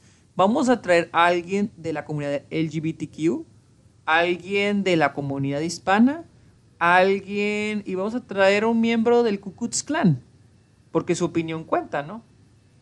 ¿Tú qué opinarías de eso? O sea, digo, tampoco quiero poner a Chumel como alguien, del- o sea, tampoco lo voy a poner así, o sea, porque no, también, tampoco, o sea, porque Sí, sí, muchos, sí. sí, porque esto voy, o sea, ahí sí opino de que, o sea, ahí sí medio opino que sí, o sea, no, no correspondía que él estuviera ahí. Después se hizo, después se hizo el foro, que podremos ahorita comentar, o sea, yo sí lo, sí lo vi, eh, vi unas partes y, o sea, o, o sea, sí es cierto, o sea, Chumel... Pero, pero se hizo al final con Chumel o no se hizo, porque Sí, sé que sí estuvo se- en otro foro. Sí se, creo que sí se hizo, Creo que pero estuvo en un foro y luego en el otro lo cancelaron. Lo, no, lo sacaron. es que se canceló, pero al último los, los que iban a ser parte del foro lo hicieron aparte. Mm, ok. ¿Sí me entiendes? Y Chumel era Entonces- parte de. Sí, Chumel era parte de, ¿me entiendes? Entonces, decían, no, es que hay que poner diferentes opiniones, pero decían, ¿cómo vas a, o sea, cómo que diferentes opiniones? O sea, se supone que este es un foro de reflexión, ¿no? Y dices, bueno, o sea, ahí sí yo no vi, o sea, ¿me entiendes? Sí, yo sí he visto los, los, los comentarios que hace Chumel, yo sí los he visto, yo sí... Y, y, y, o sea, sí, es, sí va pegado con el, la libre expresión, pero también muchos lo considerarían, o al menos acá en Estados Unidos ya le hablan lo que lo, que, lo meterían. Ay, disculpas, ahí el pinche rezo porque están recogiendo la basura que fuera. este, entraría lo que mucha gente acá le llama hate speech, que es el, el mm, discurso de odio. Muchos lo considerarían eso, otros lo considerarían comedia. Ya depende, o sea, para mí está entre sí y entre no, o sea, porque, no sé, o sea, no, porque tendría que evaluarlo. El profe Gavino me leyó los tweets y si estaban, o sea, yo entiendo que a lo mejor lo hacía por comedia, pero si estaban un poquito densos. Yo, yo, o sea, yo honestamente no sabría si ponerlo en hate speech, o sea, no sé, no sé, pero sí, yo no, yo, yo no siento que Chumel Torres fue la persona adecuada para estar en este foro, o sea, Ahora, el chiste es poner gente que está preparada y que se centra en esto, ¿me entiendes? O sea, no vas a traer a alguien que, pues que no, ¿me entiendes? El chiste es también, también, porque también no nos cuestionamos a los otros, a quienes eran, o sea, pero, digo, aquí la controversia fue Chumel, por eso, ahí empezó este rollo. Después, en, en oh, es que sí, aquí sí la medio rego Chumel, porque en, en el foro él habla sobre cómo su comedia nace, o no sé, así lo entendí yo, esa es mi interpretación, disculpa si la interpreté mal, de cómo la comedia, su comedia es de esa forma, porque él creció viendo series como La Hora Pico, La Escuelita, que era vulgar. Ah, por eso se burlaban de él, de que La Hora Pico me hizo así. Sí, ajá. Y, y, y después comete el error de hacer la comparación con South Park. Decir, es que, y luego viene esta comedia que me gusta mucho, que es South Park, que es igual y que por eso. Pero South Park no es lo mismo. O sea, una cosa es la comedia negra y otra cosa es ser vulgar. Que, que la escuelita, la hora pico, es vulgar, o sea, de madres, o sea, no te enseña nada. Y South Park es diferente. Por ejemplo, la otra vez vimos Luis y yo Team America, que es de Trey Parker, que, que es el mismo South Park. Y si la, si la ves con ojitos así de que jajaja, jejeje, que nomás la ves por verla, la película te va a parecer súper racista.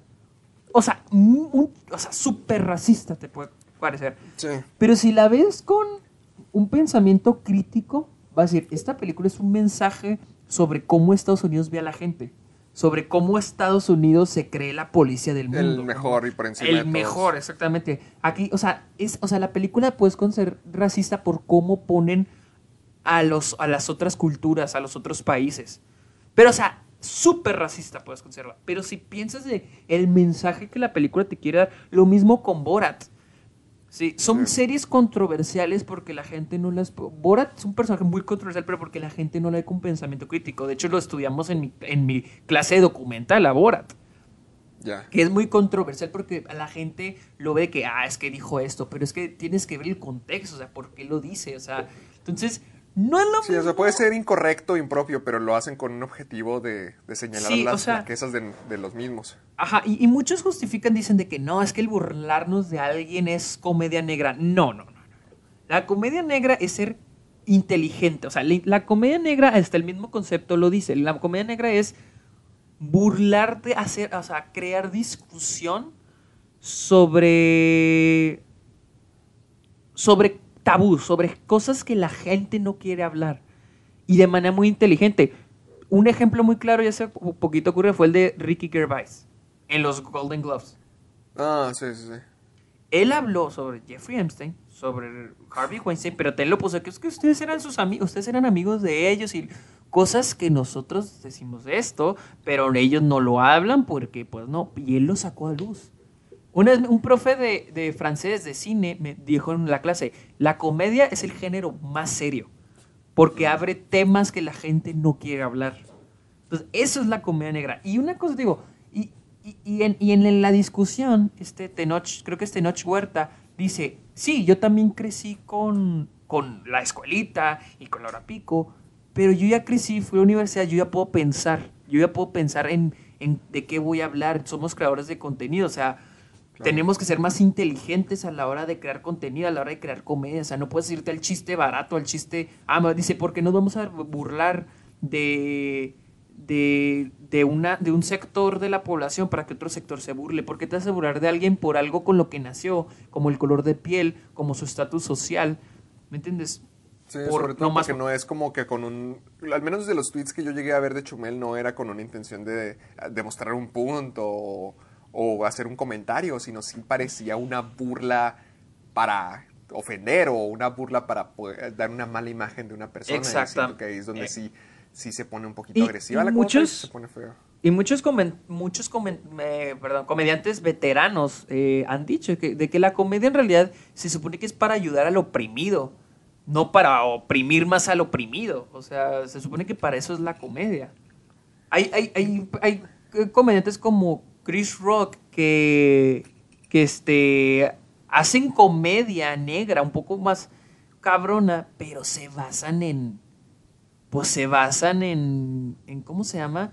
En sus propias experiencias, en las injusticias. Pero por eso es, pues, es considerada una, una comedia muy inteligente, porque tienes dos propósitos. Hablar de un tema controversial, abrir conversación, abrir discusión sobre eso, y dos, hacer reír a la gente. ¿Me entiendes? O sea, es- eso, Mira. es, eso es muy difícil. A mí uno, uno- uno de mis comediantes favoritos es Dave Chappelle. Ya me he visto varios especiales de él y me gusta mucho. Y creo que en el más reciente, en uno que tiene 0% en Rotten Tomatoes, y a mí se me hace uno de sus mejores, él menciona y hace un chiste donde hace una imitación. Dice, no soy bueno en las imitaciones, pero voy a darles dos. Y hace la primera y lo que sea. Y luego hace la segunda y hace algo parecido como que... eh, o, sea, habla con tono de tonto y dice algo similar de que eh, si hiciste algo malo en algún momento de tu vida, no importa si fue hace 10 años, no importa si no lo has hecho todavía, nosotros lo vamos a descubrir y cuando lo descubramos te vamos a destruir y nunca vas a volver a ser nadie en la vida. Y entonces le pregunta luego al público de que, ¿a quién soy? Y muchos contestan, "Eh, Trump, Trump, Trump. Y él dice, soy ustedes, la audiencia. Yo sí considero que sí nos hemos vuelto un poquito más... e- Es a lo que me refiero con que quiero que se caiga la, cultura, el cancel culture, porque siento que sí nos hemos vuelto más extremistas en, acabar a la gente o esperar que sean perfectos o esperar al momento que hagan un error para poder destruirlos. Y obviamente yo sé que hay muchas personas que sí se merecen, digamos que ese trato negativo y mucha gente que sí se merece, la no la persecución, pero sí se merece... Sí. No, no sé cómo ponerlo, o sea, traerlo, traer a, la- a luz los hechos que han, que han cometido y que haya represalias. O sea, mucha gente sí lo merece, pero siento que hay otros que cometen algún error, algo pequeño y lo destrozan. Ah, Por ponerte un ejemplo a lo, que, a lo que yo me estoy refiriendo. A mí me tocó ver que el actor de doblaje que pone la voz para Broly en, en Dragon Ball, el actor de doblaje en Estados Unidos, creo que tuvo una de estas controversias, porque él está en una convención, él estaba interactuando con la gente, creo que abrazó a gente o convivió con la gente y lo acusaron por eso. Oh, creo que sí, sí he visto eso. Sí, sí lo viste, o sea, él mismo, di- él así con lágrimas y rompiéndose dice, fue, fue un error mío pensar que todos los fanáticos querían un abrazo. O sea, él, él realmente trataba de hacer algo bueno o al menos algo que no lo veía mal. O ser normal, o sea, ser carismático, ser cariñoso. Y resultó que eso hizo que todo el mundo se le fuera encima. En- Digo, y es y- ahí donde sí se me hace feo el tratar de muy- cancelar a gente así. Y, y te digo, probablemente Chumbel Torres sí, sí hace chistes que entren al concepto de comedia negra, que, que traigan a discusión, más que nada en México, temas políticos, temas sobre X y Y, ¿me entiendes? No digo que no, tal vez Chumel sí lo hace. Te digo, no he visto así todos. Me estoy basando también en, en, este, en lo que está ocurriendo. Pero y, te digo, yo siento que incluso lo que pasó al principio con esto del foro, a veces siento que hasta no estuvo completamente en sus manos.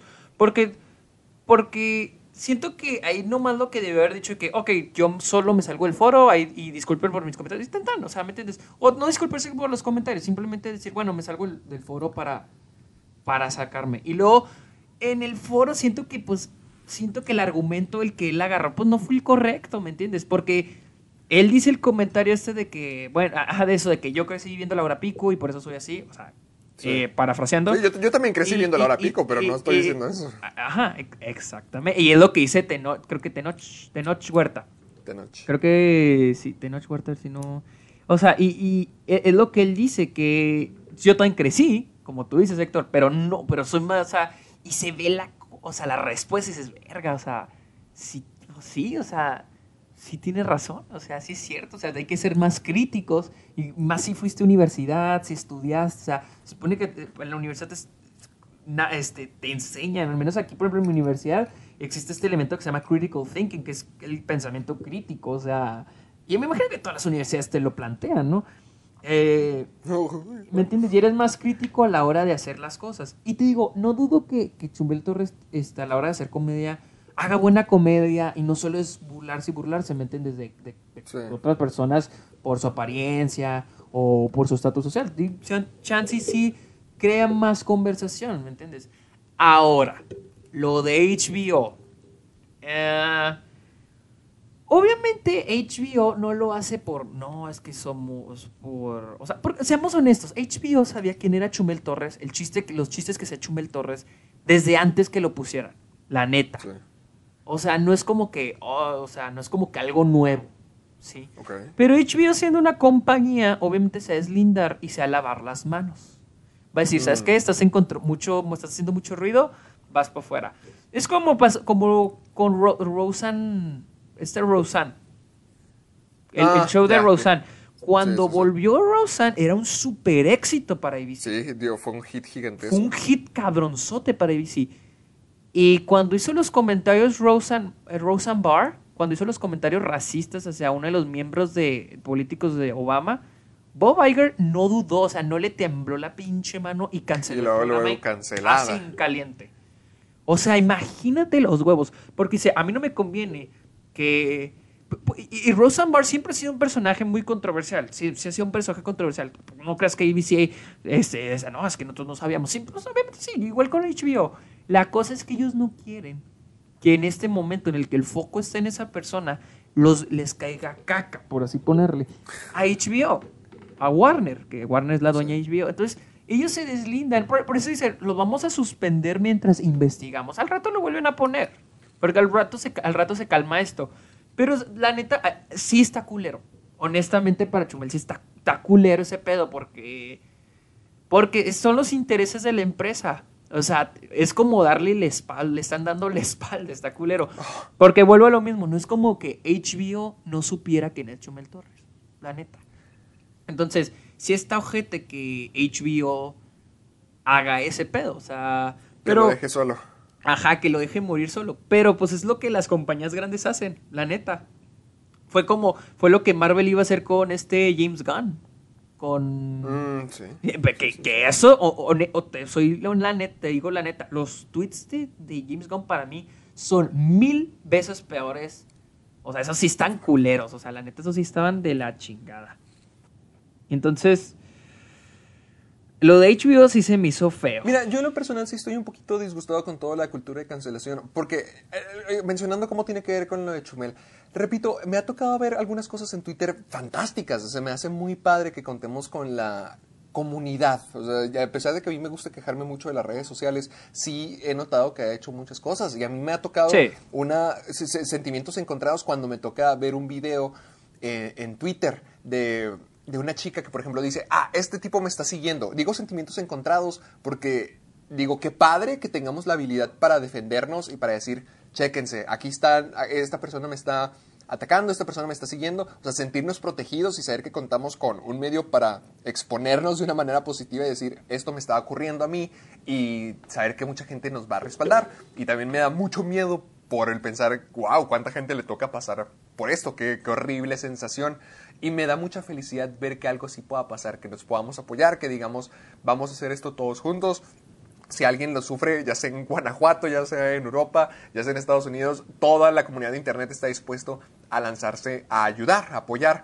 Pero también siento que se ha hecho una red de mala información, de no conocer hechos, de saltar a conclusiones, ahora de inmediatamente apoyar a, digamos que al débil, sin saber nada a veces, y siento que eso nos ha vuelto un poquito más más intolerantes y un poquito más de perseguir a la gente. Ya te lo comentaba hace algunas, creo que sí te lo dije a ti en algunos episodios, que ahora no nos toca tener que lidiar con la gente que nos cae mal. Ahora, antes, si alguien decía algo feo en tu salón, o alguien pensaba mal en tu familia, o alguien del trabajo no decía algo con lo que estuvieras de acuerdo, pues era aguantarse, era aprender a convivir con esa persona y a lo mejor darle su propio lado.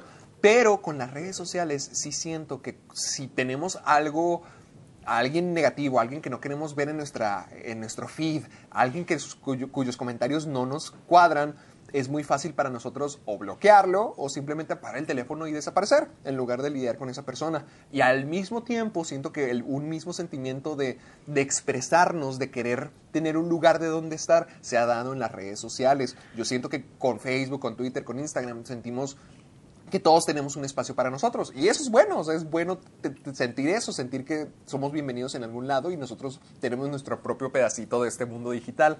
Pero al mismo tiempo, cuando nos hemos vuelto más intolerantes, siento que más nos hemos puesto a exigir que se escuche nuestra opinión o que nuestra opinión haga ruido o que llegue lejos, cuando no todo el mundo tiene algo bueno que decir o algo positivo Sí, que pero- aportar o algo informado que decir. Yo, yo Entonces- siento que no es la cultura esto de la cancelación, o sea, no lo veo ni como algo bueno ni como algo malo, porque siempre ha existido, o sea, es el hecho, simplemente es el hecho de que por algo que hace alguien que no, que no te gusta, o sea, independientemente, digamos que X persona hace algo que no te gusta, tal vez no es bueno o es malo lo que haya hecho esa persona, pero no te gusta, dejas de seguir a esa persona. Yo no le encuentro nada de malo y eso ha sido toda la vida, o sea, ahora más por las redes sociales y más porque ahora tienes acceso Es a lo que a lo Yo- que la yo gente que hace, a lo que la, ha la estado gente toda la piensa. vida, pero yo siento que las redes sociales sí lo ha sacado para que ya estemos bien atentos y que ya nos estamos, que, eh, sobre todo en plataformas como Twitter, que, que siento que, basen a base, que viven a base de lo tóxico que podemos llegar a ser y donde sacamos todas nuestras frustraciones, estamos constantemente quejándonos o sacando todo.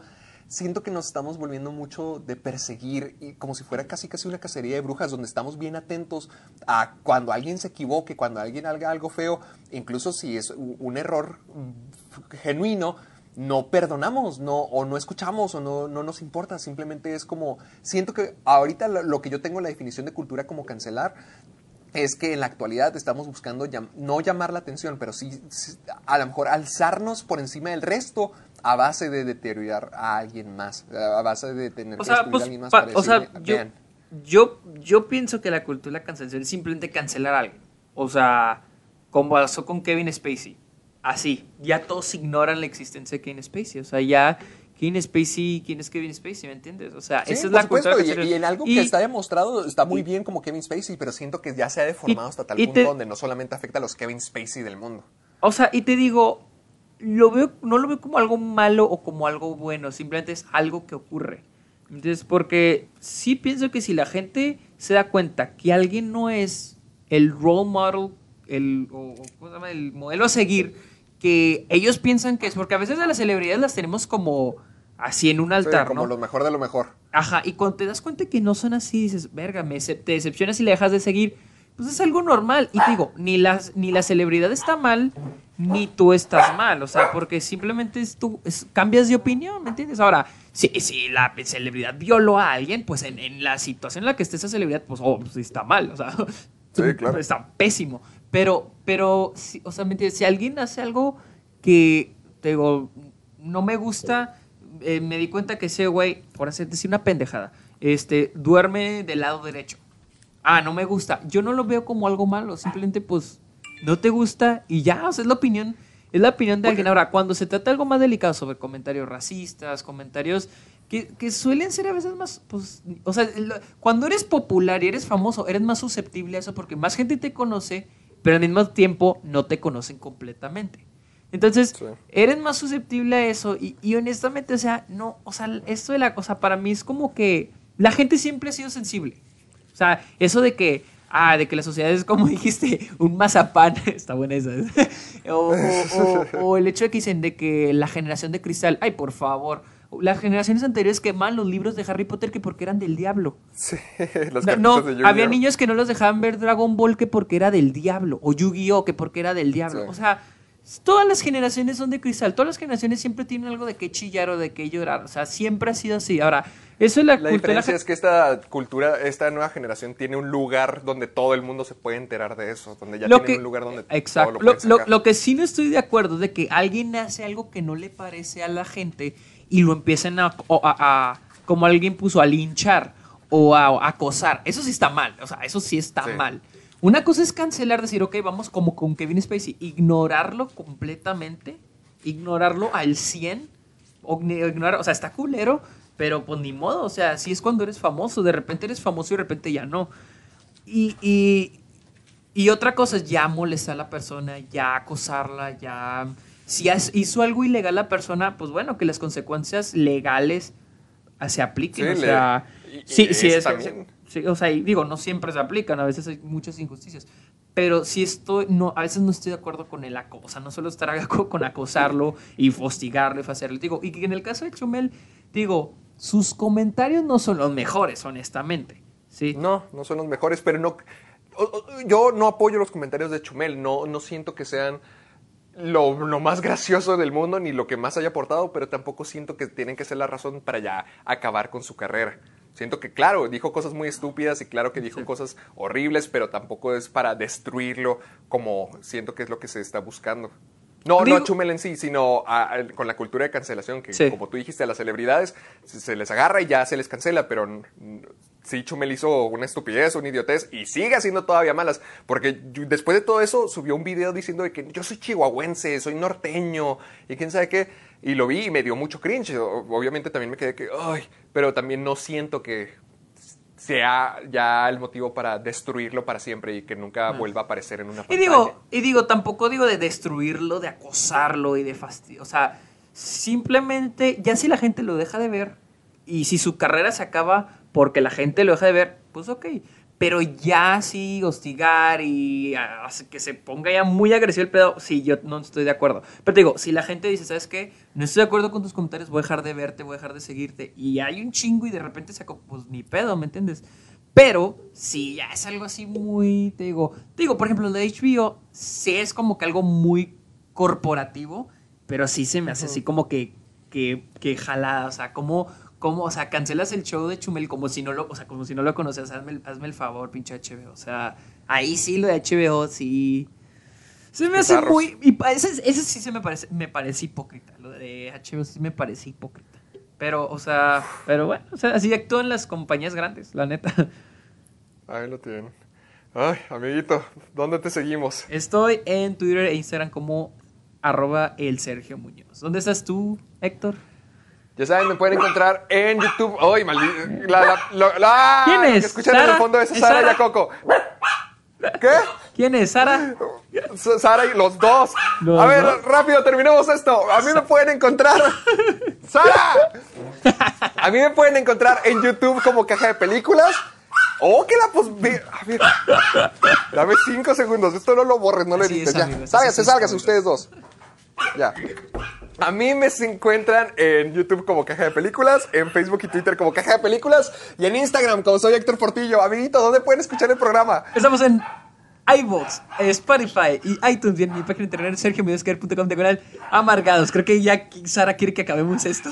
Sí, ya, ya. Y pues, utilicen el hashtag para compartir todo. Soy hashtag soy amargado.